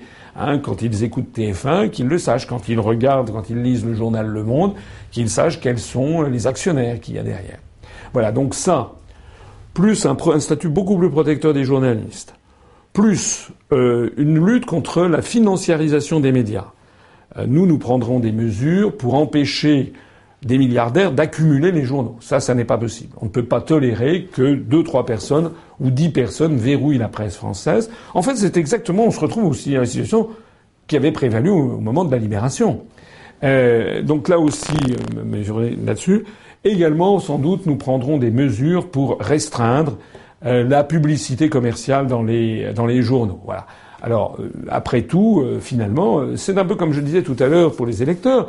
après tout, si un, médium, si un média est de qualité, normalement, les électeurs, les lecteurs doivent, doivent le financer avec un soutien public, bien entendu, mais il ne faut pas que ce soit uniquement payé par, par, par, les, par, les, par les publicités. Ou si tel est le cas, alors à ce moment-là, il faudra que ça soit bien précisé dans l'ours, hein, c'est-à-dire qu'il soit bien précisé, par exemple, que les recettes publicitaires représentent 90% de, du coût de fabrication du journal. Au moins, à ce moment-là, les choses seront claires et les gens sauront quel est le type de produits qu'ils achètent. Voilà. Mais actuellement, ce qui n'est pas tolérable, c'est qu'il y a une espèce de rideau de fumée hein, avec des grands médias, et puis on ne sait pas en fait qui est derrière et qui possède les médias et qui les finance. Question suivante de Samy BHR. Bonjour Monsieur Assolino. Pourriez-vous, s'il vous plaît, développer le point des GOPÉ sur la disparition du CDI à terme? Merci. Alors, euh, c'est un sujet un petit peu technique. Euh, je précise que je, découvre en même temps que, tout le monde ces, questions qui me sont posées. néanmoins, j'essaie toujours d'être un peu encyclopédique. Au passage, d'ailleurs, j'en profite pour vous souligner que nous en sommes à 15 149 adhérents. Ça veut dire qu'il y a eu 6 adhésions depuis le début de cette, de cette émission, ce dont je me félicite. Alors, pour répondre à notre internaute, Effectivement, je présente dans une de mes conférences euh, le dernier rapport sur les grandes orientations de politique économique qui a été publié euh, par euh, la Commission européenne le 18 mai 2016. Je crois que c'est le, ça s'appelle son, son sa, référence exacte, c'est le rapport COM 330 final du 18 mai 2016. Vous le trouverez sur notre site internet, vous le trouvez aussi sur internet de façon plus générale. Alors, dans ce rapport, il y a à la fin des recommandations. C'est le programme de, pour le, de, de, réforme pour la France de 2016, mais dans les recommandations, il est bien précisé qu'il s'agit des réformes pour les années 2016 et 2017. Alors déjà, ça, rien que ça, c'est un scandale, puisque ça veut dire que la Commission européenne a fixé quelles doivent être les grandes orientations politiques, économiques et sociales entre le premier, pour la France, entre le 1er janvier 2016 euh, et le 31 décembre 2017. Ça veut donc dire que pour les oligarques euh, ou les aristocrates qui, tirent les ficelles de la Commission européenne, ils considèrent en fait que euh, euh, les élections présidentielles et législatives sont sans intérêt, ils ne peuvent rien modifier. Alors parmi les mesures qui sont proposées, il y a en effet une mesure qui prévoit, et c'est assez vicieusement tourné, puisque de mémoire, je me rappelle plus la phrase exacte, mais c'est quelque chose du style euh, il faut que la France réforme son droit du travail pour inciter davantage les employeurs à embaucher euh, en contrat à durée indéterminée. Alors quelqu'un qui euh, lirait ça rapidement se dirait ah bah tiens la Commission veut favoriser les CDI. Mais non, c'est pas ça. C'est pas nous voulons favoriser les CDI.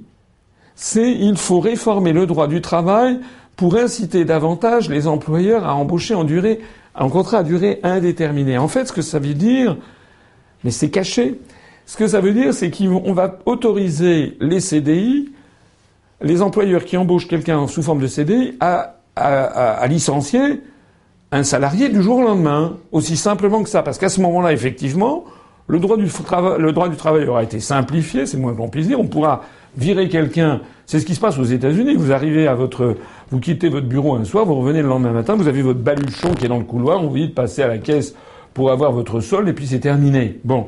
Eh bien, c'est ça l'objectif. C'est-à-dire qu'en fait, le contrat à durée indéterminée ne veut plus rien dire. Il sera à durée indéterminée parce que, parce qu'il aura, il aura pas de durée. Mais ça veut dire qu'on pourra vous virer du jour au lendemain. C'est-à-dire, en fait, c'est plus un contrat à durée indéterminée, c'est un, contrat hyper précaire, en fait. C'est de ça qu'il s'agit. Il faut toujours faire attention en politique aux mots qui sont choisis et à la façon dont les responsables politiques les disent. Je l'ai dit et je le redis. Ce qui est important pour démasquer les, les bonimenteurs, les escrocs de la politique, c'est d'examiner ce qu'ils disent et surtout ce qu'ils ne disent pas. Il ne faut pas prendre ses rêves pour des réalités. Hein, Lorsqu'il est mentionné dans le rapport des GOPÉ qu'il faut réformer le droit du travail de façon à inciter davantage les employeurs à embaucher en contrat à durée indéterminée, ça ne veut pas dire nous allons favoriser les contrats à durée indéterminée. Ça veut dire nous allons vider de sens les contraintes actuelles des contrats à durée indéterminée. On va autoriser les licenciements sur le champ de telle sorte que ça effectivement ça incitera les employeurs à embaucher avec cette forme de, contrat. Je crois, j'avais vu le programme des Républicains. Je ne sais pas ce que va nous sortir Monsieur Fillon, mais je me rappelle avoir vu il y a un an ou deux le programme des Républicains, c'était assez cocasse, enfin, c'était, il y avait de quoi rire jaune, puisqu'ils avaient dit qu'en matière de CDD et de CDI, le programme des Républicains, c'était fusionner les CDD et les CDI, les contrats à durée déterminée et les contrats à durée indéterminée. Fusionner les CDD et les CDI. C'est assez génial si vous y réfléchissez bien, parce que en fait, vous lisez ça, vous bon, mais si vous y réfléchissez bien, si on fusionne les CDD et les CDI, qu'est-ce qui reste à votre avis? Évidemment les CDD. Simplement, c'est plus chic de dire on va fusionner les CDD et les CDI que de dire on va supprimer les CDI. De façon plus générale sur ces questions de CDD et CDI, moi je suis d'avis euh, qu'il faut euh, réfléchir à tout ça. Euh, bien sûr, parfois c'est possible qu'il faut qu'il y ait un petit peu plus de souplesse dans le droit du travail, mais il faut arrêter de précariser les gens constamment, de leur faire peur, qu'ils aient peur du lendemain, etc. Parce que ça a un impact aussi économique. Hein. C'est-à-dire que si quelqu'un sait qu'il est embauché sur longue période, il va pouvoir bâtir des projets, des projets de vie, il va pouvoir se marier, avoir des enfants, acheter un appartement, un logement, euh, investir. Il peut même éventuellement investir, créer une entreprise, etc. Si euh, il a la, une garantie d'avoir des, revenus. Mais si on précarise les gens, si à tout instant ils ont peur du lendemain, eh bien on risque d'avoir vraiment des phénomènes qui sont des phénomènes justement très négatifs en matière de croissance économique. N'oubliez jamais ça. Hein. L'économie, ça n'est pas une science exacte, c'est une science humaine. Il faut toujours tenir compte de l'impact psychologique des mesures qui sont prises en matière d'économie. Question suivante de Cosco Dagno. Bonsoir Président. Une fois débarrassé des lobbies à la Commission européenne, comment lutterez-vous contre ces mêmes groupes de pression qui gangrènent, également nos députés de l'Assemblée nationale? Écoutez, il fut un temps en France, euh, qui n'est pas si lointain, qui remonte, je crois, aux années 60, euh, où il y avait ce qu'on appelait, on réprimait le trafic d'influence. Le trafic d'influence, c'est-à-dire des gens qui font profession d'aller faire du lobbying, c'est-à-dire d'aller faire des pressions sur des élus du peuple, soit à l'Assemblée nationale, soit au Sénat, soit dans des établissements, dans des collectivités euh, territoriales euh, comme des départements ou des grandes municipalités, pour pousser les intérêts, euh, les intérêts privés. Voilà.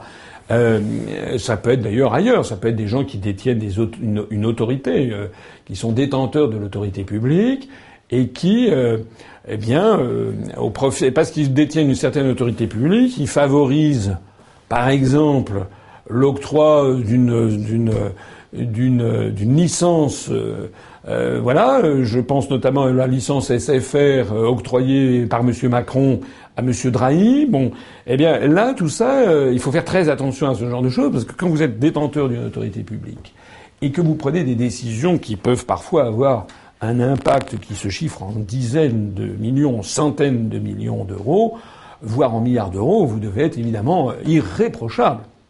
Et évidemment, dans le monde dans lequel on vit, et avec la perte, la perte de, de sens, la perte de dignité, la perte du sens moral, la perte des valeurs républicaines, eh bien maintenant on a, des, on a l'impression qu'il y a quand même un certain nombre de personnes qui n'hésitent plus euh, à prendre une déontologie élastique et puis éventuellement euh, à se faire rémunérer. Euh, dans le pire des cas, c'est avec des pots de vin. bon, ça c'est la corruption pure et simple. Dans d'autres cas, ça peut être un petit coup de pouce, on passe plus souvent à la télé, on a des médias qui vous servent, qui vous servent la soupe, ou bien vous recevez des très très beaux cadeaux à Noël, etc. Voilà. Alors tout ça, ça doit être absolument réglementé. Et moi, je l'ai dit, je l'avais d'ailleurs déjà dit dans mon programme de 2011, il faut absolument qu'on revivifie tout ce qui était la législation contre le trafic d'influence. Voilà, il faut que la France redevienne ce qu'elle fut, c'est-à-dire un pays où il n'y avait pas, ou très peu, je ne dis pas qu'il n'y en avait pas, mais il y avait quand même il fut un temps où il y avait très peu de corruption et où on luttait contre le trafic d'influence. Notez bien que tout ceci, d'ailleurs, vient des États-Unis d'Amérique. Le mot même de lobby, ça veut dire couloir. C'est pas un mot français. C'est pas une tradition française. Le lobby, ça vient des États-Unis. Les gens qui sont dans les couloirs de la Chambre des représentants ou du Capitole à Washington et qui passent leur temps à essayer de vendre leur soupe auprès des élus. C'est ça que ça veut dire. Hein et puis, euh, j'insiste aussi sur la pléthore. Il paraît qu'il y a 6000 lobbies qui sont euh, euh, à Bruxelles. D'ailleurs, à Bruxelles, dans les couloirs de la Commission européenne, on a imité, bien entendu, le mauvais exemple américain, c'est-à-dire qu'il y a un enregistrement. Quand vous êtes un lobbyiste, quand vous venez vendre votre soupe, eh bien, il faut se faire enregistrer officiellement. Donc, vous avez quasiment un, un badge. Voilà, vous êtes le lobbyiste de Monsanto, de BASF. Tout ça, ce ne sont pas des traditions françaises, ce ne sont pas des traditions républicaines, parce que ça revient en quoi? Au fond, au fond, ça revient à quoi? Ça revient à donner, à circonvenir les choix démocratiques faits par les peuples pour redonner le pouvoir aux grandes puissances industrielles et financières qui, ayant été chassées par la porte, reviennent par la fenêtre en se payant des lobbyistes et en circonvenant le choix démocratique des élus du peuple. Ça n'est pas bien. On essaiera de lutter contre ça. Question de Clément Janot. Bonjour. Sans travail, de quoi vivez-vous? C'est gentil de vous préoccuper de, ma, de ma situation, euh, qui n'est pas si facile que ça. Bon, je ne suis pas là pour me faire plaindre. Mais je me suis mis effectivement en disponibilité, donc ça veut dire je n'ai plus de rémunération. Euh, donc euh, bon, alors je ne suis pas tout seul dans la vie. J'ai quand même une femme qui gagne sa vie, et puis euh, j'ai quand même aussi euh, mis quand même un peu d'argent de, de, côté. Donc je peux pendant quelques quelques mois, deux, trois, quatre mois, je peux voir venir, mais c'est un vrai effort financier. Et puis ensuite, ben, nous verrons bien le résultat des élections. Voilà. Mais je ne suis pas quelqu'un. J'ai de l'argent. J'ai un appartement parisien que j'ai acheté par euh, par euh, par euh, par emprunt. Enfin, j'en ai acheté un, puis j'ai revendu pour en acheter un plus grand, puis j'ai revendu pour en acheter un plus grand. Avec ma femme, on s'était endetté sur 17 ans, etc. Donc, je ne suis pas quelqu'un. Je suis pas à plaindre. Hein, voilà. Mais c'est vrai que c'est un effort financier réel que de me livrer à ça. Mais c'est aussi une grande satisfaction finalement que d'être libre comme l'air finalement face, face, à, face aux élections qui, qui arrivent. Question de Monique Pau. Bon, bonsoir Monsieur le Président. Permettrez-vous à tous les jeunes handicapés qui souhaitent fréquenter les établissements scolaires d'être accompagnés par des personnels compétents, ce qui permettrait leur développement et leur inclusion dans la société, comme dans tous les pays qui nous entourent? Alors ça, c'est un sujet euh, auquel je porte beaucoup d'attention pour des raisons personnelles. J'ai eu euh, dans ma famille proche euh, une personne que j'aimais bien, que j'aimais beaucoup, qui a, qui, a, qui a, souffert pendant des années d'une, maladie dégénérative, d'une sclérose en plaques. J'ai moi-même, à titre plus anecdotique, mais je me suis moi-même cassé la jambe il y, a, il un an et demi, et pendant un mois, j'ai été dans un, dans un fauteuil roulant, ce qui m'a permis je dirais d'une certaine façon, ça m'a fait une leçon de vie, ça m'a permis de voir ce que c'était en effet euh, que d'être un, handicapé moteur. Euh, donc ce sont des sujets qui sont vraiment importants. Donc euh, tellement importants d'ailleurs que je me suis rapproché, j'ai reçu récemment le président de Handidactique, qui est une association qui œuvre énormément en faveur de la reconnaissance du droit des handicapés, qu'ils soient moteurs ou cérébraux, etc., à avoir finalement des personnes handicapées qu'elles aient la vie la plus proche possible d'une vie, normale. Euh, alors, euh, c'est vrai, euh, cet internaute a raison, que la France est plutôt en retard, même assez en retard, par rapport à ce que l'on constate autour de, nous. Un pays développé, un pays civilisé, se mesure la civilisation, ça se mesure au respect du droit. C'est la raison pour laquelle je suis tellement attaché au respect du droit, notamment au droit des traités ou au droit constitutionnel, hein, l'article 50 ou, par exemple. Euh, mais euh, une civilisation, ça se mesure aussi au sort qu'elle réserve à ses minorités et au sort qu'elle réserve aux gens les plus vulnérables. C'est-à-dire des personnes très âgées en fin de vie, des personnes qui malheureusement n'ont plus toutes leurs facultés mentales, mais aussi aux personnes handicapées. Et c'est vrai que de ce point de vue-là, il y a quand même beaucoup à faire. Donc, il y aura dans le programme que je présenterai, je crois l'avoir dit d'ailleurs tout à l'heure, un chapitre nouveau spécialement consacré au handicap. Et je crois que ce que cet internaute a à l'esprit, probablement c'est une personne qui, dans son entourage proche, doit connaître sans doute des, gens. Il est très important, très important, dans toute la mesure du possible, d'assurer aux personnes handicapées la vie la plus proche possible d'une personne n'ayant aucun handicap. C'est très important pour tout le monde, y compris d'ailleurs pour les personnes qui ne sont pas handicapées, parce qu'elles peuvent découvrir une autre vision de, de, la vie. J'en profite, euh, c'est un petit peu incongru peut-être, mais je ne résiste pas. Je ne résiste pas euh, euh, à l'envie de, de, remercier du fond du cœur ici des personnes handicapées qui sont à l'UPS. Je sais qu'il y en a plusieurs, au premier rang desquels notre l'un de nos tout premiers démarcheurs, David, David qui est dans la Manche, auquel j'avais déjà rendu hommage, David, qui depuis l'âge de 18 ans est non-voyant et qui a fait un travail absolument formidable, voilà, avec une, un dynamisme, un, un, une, une, une, façon de, de, prendre la vie qui vraiment euh, sont, assez, sont assez bluffantes. Et quand on connaît les personnes handicapées, souvent, eh bien, on, on découvre qu'il y a ça derrière. Moi, je veux absolument que l'on a, que j'aimerais vraiment qu'à l'issue de, de, du quinquennat que j'aurais passé à l'Élysée, il y ait eu un vrai changement en faveur des personnes handicapées. Question de Alex André Legrand. Que pensez-vous de la proposition de Madame Le Pen de revenir au franc et d'utiliser l'écu comme monnaie de change entre les États? Écoutez, moi, Madame Le Pen, euh, ça change de, ça change tous les jours. Voilà. Euh, c'est euh, c'est c'est dingue. Voilà. on a fait une vidéo qui maintenant est largement dépassée d'ailleurs, où on avait montré les 21 versions euh, du Front National sur l'Union européenne et sur l'euro. On a dû faire ça il y a un mois et demi. Maintenant, c'est plus 21. On en est à 35. Enfin, ça change tous les jours. D'ailleurs, ça change aussi selon euh, les journaux ou, les émissions. Euh, je crois savoir qu'au cours des derniers jours, enfin, on m'a passé ça, j'ai vu ça rapidement. On pensait que j'ai d'autres chats à fouetter que, d'écouter les vaticinations de Madame Le Pen. Mais on m'a montré sous le nez. Il paraît que elle a dit sur je ne sais quel média, me semble-t-il iranien, qu'il fallait que sortir de l'Union européenne ou je sais pas quoi. Et puis, dans le même temps, elle est allée, elle a été interviewée dans un journal britannique qui s'appelle The Independent, où elle a dit pas question de sortir de l'Union européenne, nous allons renégocier les traités, etc., etc. Voilà. Alors là-dedans, qu'est-ce que vous voulez euh, Si vous faites confiance à une personne, elle n'est pas la seule d'ailleurs, hein, mais euh, si vous faites une confiance à une personne et à un entourage qui change constamment d'analyse et de, et de proposition, bon, moi ça c'est pas mon, c'est pas mon, je, je, ne peux rien pour vous. Enfin, il faut, faut quand même se, se faut quand même à un moment euh, savoir ce qu'on veut. Bon, alors là, aux dernières nouvelles, maintenant, elle voudrait revenir au franc, et puis avoir euh, elle avait dit, elle voulait une euro-monnaie commune.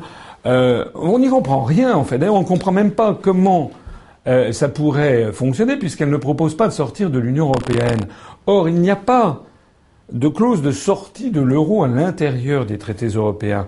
Donc elle fait croire en fait aux gens qui ont la faiblesse de la croire qu'elle va arriver comme ça et puis que avec en étant un peu tonitruante comme elle sait l'être, elle va d'un seul coup 27 autres États vont dire Madame Le Pen effectivement vous êtes le phénix des hôtes de ces bois et effectivement nous allons modifier les traités à votre convenance mais de quelle convenance s'agit-il? D'ailleurs on ne comprend pas ce que vous dites. Voilà. En réalité, il n'y a qu'une seule possibilité de sortir de l'euro, c'est de sortir de l'Union européenne par l'article 50. Question suivante de David Florencio. Bonsoir Président. Qu'en est-il du grand rassemblement du 25 mars? Connaissez-vous le lieu exact de cet événement? Oui, je connais le lieu. On va vous annoncer ça dans les tout prochains jours. Euh, il y a des petites modalités euh, techniques de signature de contrat, etc. Et voilà. Donc, euh, j'en profite effectivement pour lancer un, appel à toutes les personnes qui m'écoutent. Le 25 mars 2017, c'est un samedi.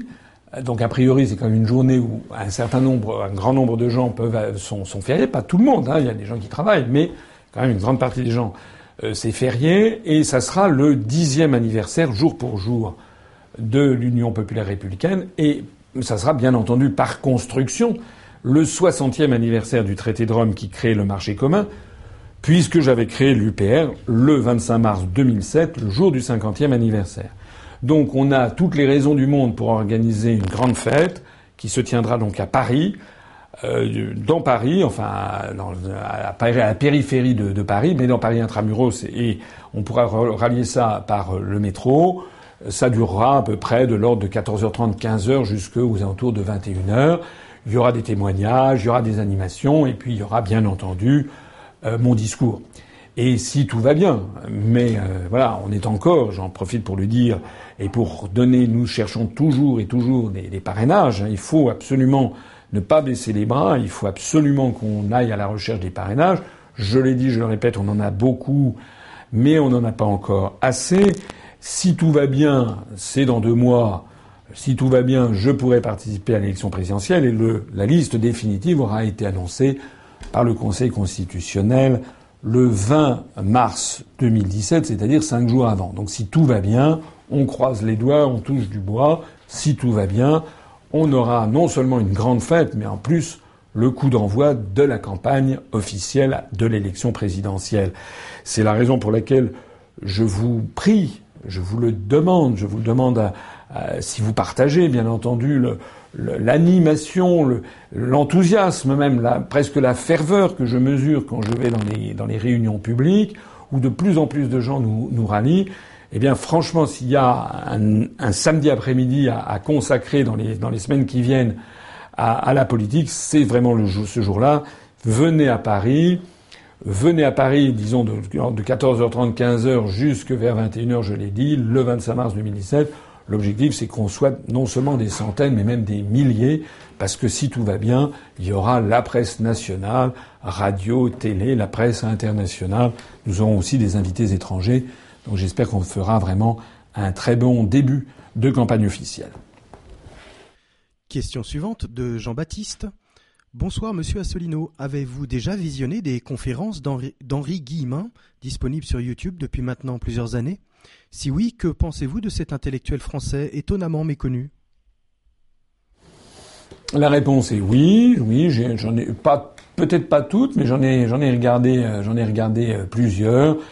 Euh, notamment sur Robespierre, sur la Commune, sur les débuts de la Révolution. voilà, donc j'ai vu. Moi, je trouve d'abord c'est un homme qui avait effectivement qui, qui, qui, a été rendu finalement célèbre à posséder parce qu'il est, il est décédé. Euh, mais euh, les vidéos qu'on voit ont été prises il y a plusieurs décennies. Mais c'est un homme qui, euh, qui, à qui Internet donne un surcroît de, de, notoriété. Bon, moi je trouve que c'est un, c'est un conteur né, c'est quelqu'un qui captive l'attention de ses publics, ce qui est déjà très très bien.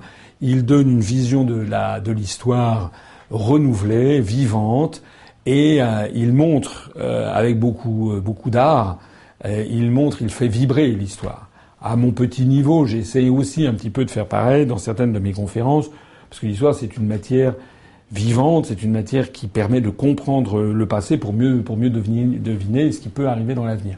Alors, Monsieur Guillemin a des critiques, euh, Henri Guillemin a des critiques, moi, on, on me fait des critiques. C'est le propre même d'un historien de se faire critiquer, d'ailleurs, euh, et d'ailleurs d'un homme public de façon générale. Alors, on a reproché certains reproches à Henri Guillemin d'avoir une lecture des choses qui est parfois très à gauche, parfois marxisante, etc. Mais pourquoi pas? Euh, Pourquoi pas Ce qui est intéressant euh, dans l'histoire, quand on s'intéresse à l'histoire, c'est de se faire son propre jugement et de regarder les différentes analyses qui sont faites. En tout cas, moi, je sais que j'ai vu des analyses de Guillemin que j'ai trouvées tout à fait, euh, intéressantes, tout à fait, passionnantes. Question suivante de Denis Billaude. Bonsoir Monsieur Assolino. Que deviendra les engagements PAC entre l'Europe et les agriculteurs après la sortie de la France de l'Union européenne? Je ne sais pas si c'est un agriculteur qui me pose la question, mais euh, s'il y a bien un sujet qui m'est vraiment cher, euh, c'est le sort des agriculteurs. Euh, pour une raison, pour des raisons multiples. D'abord, un peu par atavisme familial. Mes arrière-grands-parents étaient tous des agriculteurs. Je n'oublie pas. N'oublie pas mes, mes grands-parents quand j'étais petit. Je n'oublie pas que je suis issu d'une famille où il y avait des, des, paysans. Voilà. Ah. Donc, euh, je n'oublie pas par ailleurs que la France c'est un grand pays agricole. Voilà, je le répète, c'est que depuis 2000 ans, la France a été une grande civilisation agricole. Les terres françaises sont les, les terres les plus productives, euh, les plus arables celles qui produisent le plus euh, en Europe occidentale. Il y a un bout l'Europe et de l'autre côté, c'est les, terres noires d'Ukraine. Voilà, la terre française est une terre agricole. Euh, ce, quand j'étais petit, dans les années 60, 62, euh, il y avait à peu près 4 millions d'agriculteurs. On est tombé à 400 000. C'est-à-dire que 90% des gens qui vivaient dans la terre ont disparu. Euh, moi, je tire la sonnette d'alarme. Voilà, on ne peut plus, on ne peut pas avoir une agriculture qui fonce dans le, décor sous l'influence des traités européens, notamment l'article 38 euh, qui postule le principe du marché intérieur qui s'applique à l'agriculture, aux produits agroalimentaires, aux produits de la pêche, parce qu'il ne faut pas oublier aussi la destruction de la pêche. Euh, on ne peut pas avoir l'article 39 qui soumet l'agriculture a un principe général et sans fin d'accroissement de la productivité. Je l'explique dans mes conférences. Voilà. Donc si on sort de l'Union européenne, on mettra un terme à cette course folle à la productivité. Voilà. C'est-à-dire que on pourra évidemment des entreprises agro, d'agro-business ben, pourront évidemment produire de l'agro-business, mais on donnera aussi la priorité à d'autres politiques, notamment des politiques de maintien d'une population en zone rurale. Moi, je ne veux pas que dans 10 ou 15 ans, il n'y ait plus que 40 000 agriculteurs en France. J'ai même proposé qu'on remonte. Et je pense d'ailleurs qu'il y a un phénomène en ce moment de retour un petit peu à la terre.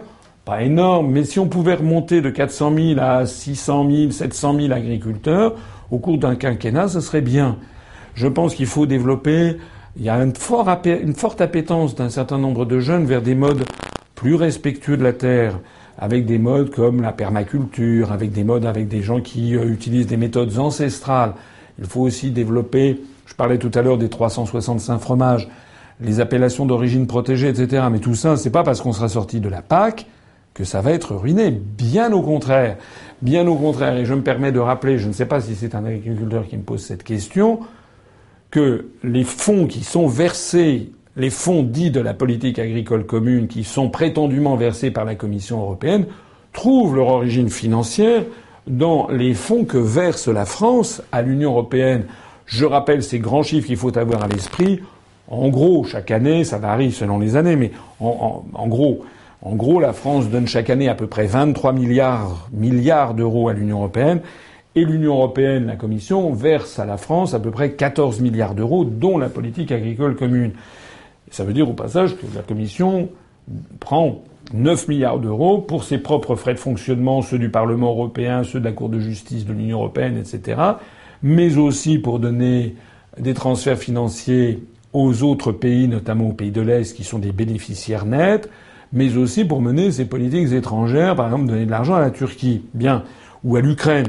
Bon, nous, dans la mesure où on sort de l'Union européenne, on récupère tout cet argent, on récupère les 9 milliards d'euros qu'on perd, mais on récupère tout le reste. Donc, et là, je prends un engagement absolument solennel, absolument solennel vis-à-vis de mes compatriotes agriculteurs pour qui j'ai énormément d'affection et de respect. Je viens de ce milieu à horizon de trois générations. Je prends l'engagement absolument solennel, premièrement, qu'ils auront au minimum au minimum les mêmes subventions, sauf que au lieu de transiter par Bruxelles et d'avoir de la paperasse comme ça, ça viendra directement avec le drapeau bleu, blanc, rouge de la République française et ça sera facilité. Ça, c'est le premièrement. Deuxièmement, en tant que de besoin, on procédera à des, à des protections de certains marchés, notamment pour protéger les marchés là où on est en concurrence frontale avec des pays qui n'ont pas de SMIC dans l'agriculture, par exemple. Je prends l'exemple souvent de la filière fruits et légumes, qui est notamment la cueillette des cerises à la saison et où on est où les, productions françaises sont pénalisées, par exemple, par des productions qui bénéficient dans d'autres pays de l'Union européenne d'une absence totale de, SMIC. On va euh, de la même façon aussi, je pense, aux éleveurs de porc. Voilà, c'est pas normal que les, les éleveurs de porc en ce moment souffrent, souffrent vraiment, enfin, soient vraiment dans une situation extrêmement préoccupante pour des motifs invraisemblables de géopolitique planétaire. Les États-Unis d'Amérique ont voulu mettre la main sur la Crimée. Ça n'a pas marché. Poutine a, remis mis la main sur la Crimée qui appartenait à l'Ukraine parce qu'en fait elle était sous influence russe depuis toujours. Du coup, l'Union européenne, agitée par les États-Unis, ont pris des sanctions contre la Russie parce que nous sommes sous la tutelle de l'OTAN. Du coup, la Russie a pris des contre-sanctions en visant les produits agroalimentaires. Du coup, la Pologne ne peut plus vendre sa viande de porc à la Russie, et du coup, la Pologne, en vertu de l'article 38, est en train de verser, de déverser sa viande de porc en Allemagne et en France. Résultat, le prix du porc en France dégringole. Vous voyez comment toute cette architecture, par une espèce d'engrenage fatal, comme dans une tragédie grecque, fait que des agriculteurs français qui n'ont rien demandé à personne, sauf que de vivre leur vie correctement ils font leur métier correctement en Bretagne ou ailleurs. D'un seul coup, ils voient au marché, au cadran, à Plévin, le prix du porc s'effondrer pour des causes qui les dépassent complètement, qui sont des causes géopolitiques. Lorsque la France sera redevenue maîtresse de son destin, nous porterons un soin tout particulier à protéger les agriculteurs. Et ceux qui vous disent, parmi les, les, candidats à la présidentielle, ceux qui vous disent, vous inquiétez pas, l'agriculture, je m'en charge, etc., c'est très important, tout en restant dans l'Union européenne, sont des gens qui vous escroquent, qui vous mentent, parce qu'ils seront obligés de poursuivre les politiques européennes qui sont justement en train de détruire l'agriculture et la pêche française. Question de Absaman Jaldi. Bonsoir Monsieur Asselineau. Après avoir rencontré des maires pour récolter des parrainages, j'ai vu la partitocratie en action. Quelle réforme proposez-vous pour les parrainages? Malheureusement, euh, malheureusement, euh, c'est peut-être un de nos adhérents. Je le remercie euh, pour ce qu'il fait pour la recherche des parrainages. Malheureusement, ce qu'il dit est vrai, c'est-à-dire que si l'on va voir des maires de très grands, de, gros villages ou de grandes villes, je ne parle même pas des députés, des sénateurs, des conseillers régionaux et autres. Tous ces maires appartiennent à des partis politiques et les partis politiques, les grands partis politiques, leur disent interdiction de parrainer qui que ce soit. Moi, je le sais. Il y a des, départements en France, par exemple les Alpes-Maritimes pour ne pas les nommer, où M. Ciotti a donné instruction, euh, paraît-il, euh, aux, aux, élus des Républicains de ne parrainer personne, sauf M. Fillon. Voilà. C'est un détournement total de procédure, parce que ça veut dire qu'il s'agit d'empêcher d'autres candidats d'émerger. C'est un détournement total des procédures qu'avait souhaité Charles de Gaulle, puisque lorsque Charles de Gaulle avait créé l'élection du président de la République au suffrage universel, c'était justement, c'était justement pour permettre la candidature de quelqu'un comme moi, c'est-à-dire quelqu'un qui aurait été en dehors des partis politiques, comme l'avait été De Gaulle d'ailleurs. Je rappelle que De Gaulle était en dehors des partis politiques en 40 comme en 58. En fait, ce que je voulais de Gaulle, c'était que peut-être un jour, dans l'avenir, il faudrait, il serait important que un, responsable politique en dehors des grands partis politiques. Moi, j'ai créé mon parti, mais nous ne sommes pas, nous n'avons pas d'élus ou très très peu. Que cette personne puisse finalement court-circuiter les grands partis politiques, la partitocratie, comme dit notre internaute, pour se faire élire. Et effectivement, il y a un verrouillage. Alors, pour répondre à la question, moi, je considère personnellement que ce système des parrainages n'est pas viable, est, est absurde. On demande d'ailleurs à des maires de prendre une responsabilité qui souvent euh, ils sont bien embêtés pour la prendre. Et c'est d'autant plus embêtant qu'ils sont obligés, après on publie leur nom. Tout ça n'est pas très, n'est pas très sérieux. Bon, fort heureusement, il y a quand même des maires qui le font. Euh, c'est pour ça qu'on a beaucoup, beaucoup de, de promesses de, de, parrainage, qui nous, on est encore à la recherche.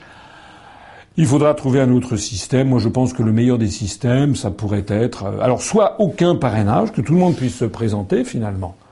Parce qu'en fait, regardez comment ça se passe dans les autres élections, pour les élections régionales, les élections européennes. Il n'y a pas un système de parrainage, tout le monde peut se présenter. Simplement, entre le moment où on dit on va se présenter, et puis le moment où on a avec soi suffisamment de gens qui vous donnent de l'argent, qui vous donnent du temps, qui collent des affiches, qui euh, vous donnent, qui distribuent des tracts, etc. En réalité, euh, ben, une personne qui est seule ou qui est avec 50 copains ne peut pas le faire. Voilà. De la même façon qu'on ne peut pas participer euh, comme ça aux élections européennes, à des élections régionales, où voilà, ça ne marche pas, ça, ça, ne fonctionne pas. Donc moi je pense que c'était d'ailleurs l'idée de Charles de Gaulle du, débat, du départ, hein, il ne voulait pas de parrainage. C'est Georges Pompidou et les ministres qui étaient avec Pompidou qui avaient voulu le système des parrainages.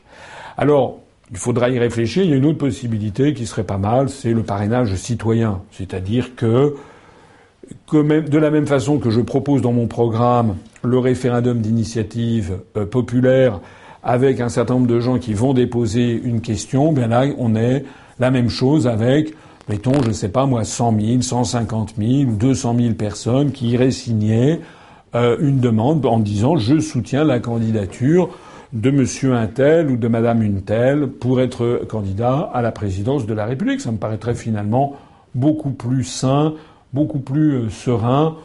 Maintenant, avec Internet, euh, en fait, on voit bien quand on va sur Internet que certaines personnalités émergent du reste des autres. C'est d'ailleurs comme ça que s'est développée l'Union populaire républicaine. Il est 23 heures. Je vous propose donc de répondre à une dernière question. Question de Draza Mihajovic. Si vous êtes élu, vous continuerez vos entretiens d'actualité et vos directs? Ça, c'est pas mal comme question. Euh, moi, je trouve que c'est pas mal. Honnêtement, euh, honnêtement, je trouve que c'est pas mal. Je trouve que c'est pas mal. Euh, enfin, la question est pas mal. Je trouve que l'idée est bien. Voilà. Eh bien, oui, moi, je, spontanément, j'ai envie de dire oui, peut-être pas, peut-être pas tous les 15 jours, parce que l'action gouvernementale et la, la direction d'un État nécessite quand même d'avoir aussi, c'est extraordinairement prenant. Je pense que ça n'est pas non plus conforme à la dignité d'un chef d'État que tous les, tous les 15 jours il soit là à s'expliquer. Mais, dans le monde d'aujourd'hui du troisième millénaire, dans le monde où maintenant les communications sont extrêmement facilitées, euh, je trouve que ça serait pas mal, effectivement, c'est une excellente idée, je vais la retenir d'ailleurs. Tiens, je vais la mettre dans mon programme. Merci beaucoup. Euh, je pense que c'est une très bonne idée. Effectivement, que le président de la République, par exemple, une fois tous les tous les trois mois, il est une heure ou deux heures ou trois heures comme ça, ou peut-être une fois tous les deux mois finalement, où il parle, il rend, il rend compte assez euh, au peuple français parce qu'il n'est jamais que finalement euh, le mandataire du, peuple français. Donc il rend des comptes et qu'il explique un petit peu ce qu'il fait et que d'ailleurs il écoute aussi les suggestions qui lui sont faites. D'ailleurs, on voit dans cette, ces deux heures que nous venons de passer ensemble, où encore une fois, moi je ne sais absolument pas toutes les questions qui vont arriver, euh, eh ben il y a des questions qui sont intéressantes. Merci beaucoup. Je pense que je vais mettre ça dans le programme. C'est une excellente idée. Merci.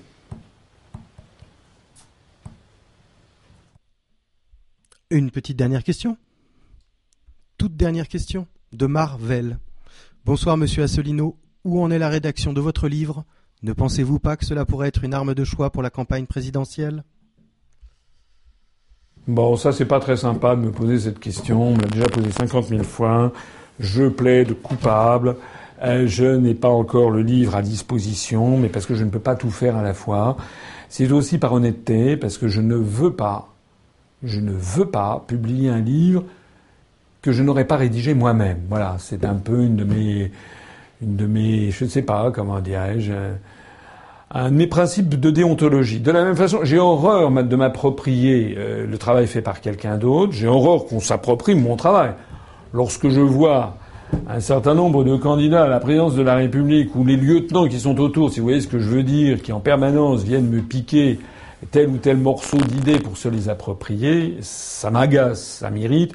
Je trouve ça scandaleux et indigne. Donc moi, j'ai pas envie de faire la même chose. Donc moi, si je publie un livre, ça sera moi qui le, qui le, qui le rédigerai. Voilà. En fait, il y a beaucoup de choses que j'ai rédigées, mais euh, j'ai pas encore trouvé le moment de le, de le publier. Il y a quand même quelque chose. Alors c'est vrai que je suis d'accord qu'il faudrait que je le publie, mais je pense que finalement c'est moins important, me semble-t-il, que ce que croit cet internaute, parce qu'il y a Internet, parce qu'il y a des DVD, parce qu'il y a des vidéos, parce que maintenant tout le monde est sur Internet parce que le monde de l'écrit a quand même euh, a quand même diminué, parce qu'il y a énormément d'articles que j'ai écrits, etc.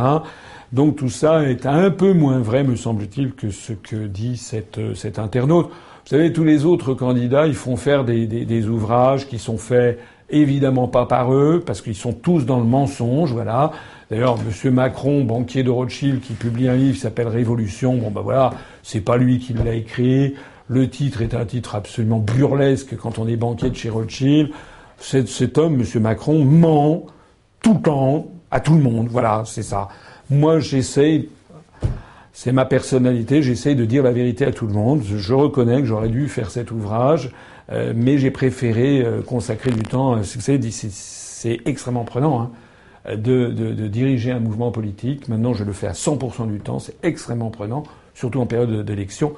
Et de surcroît, eh préparer, mine de rien, préparer euh, euh, les, conférences, hein, tous les, absolument tous les articles qui sont publiés avec ma, signature, toutes les conférences, toutes les vidéos, tous les PowerPoints, c'est moi qui les fais, c'est moi qui fais le choix des photos, qui fais la mise en page. Voilà.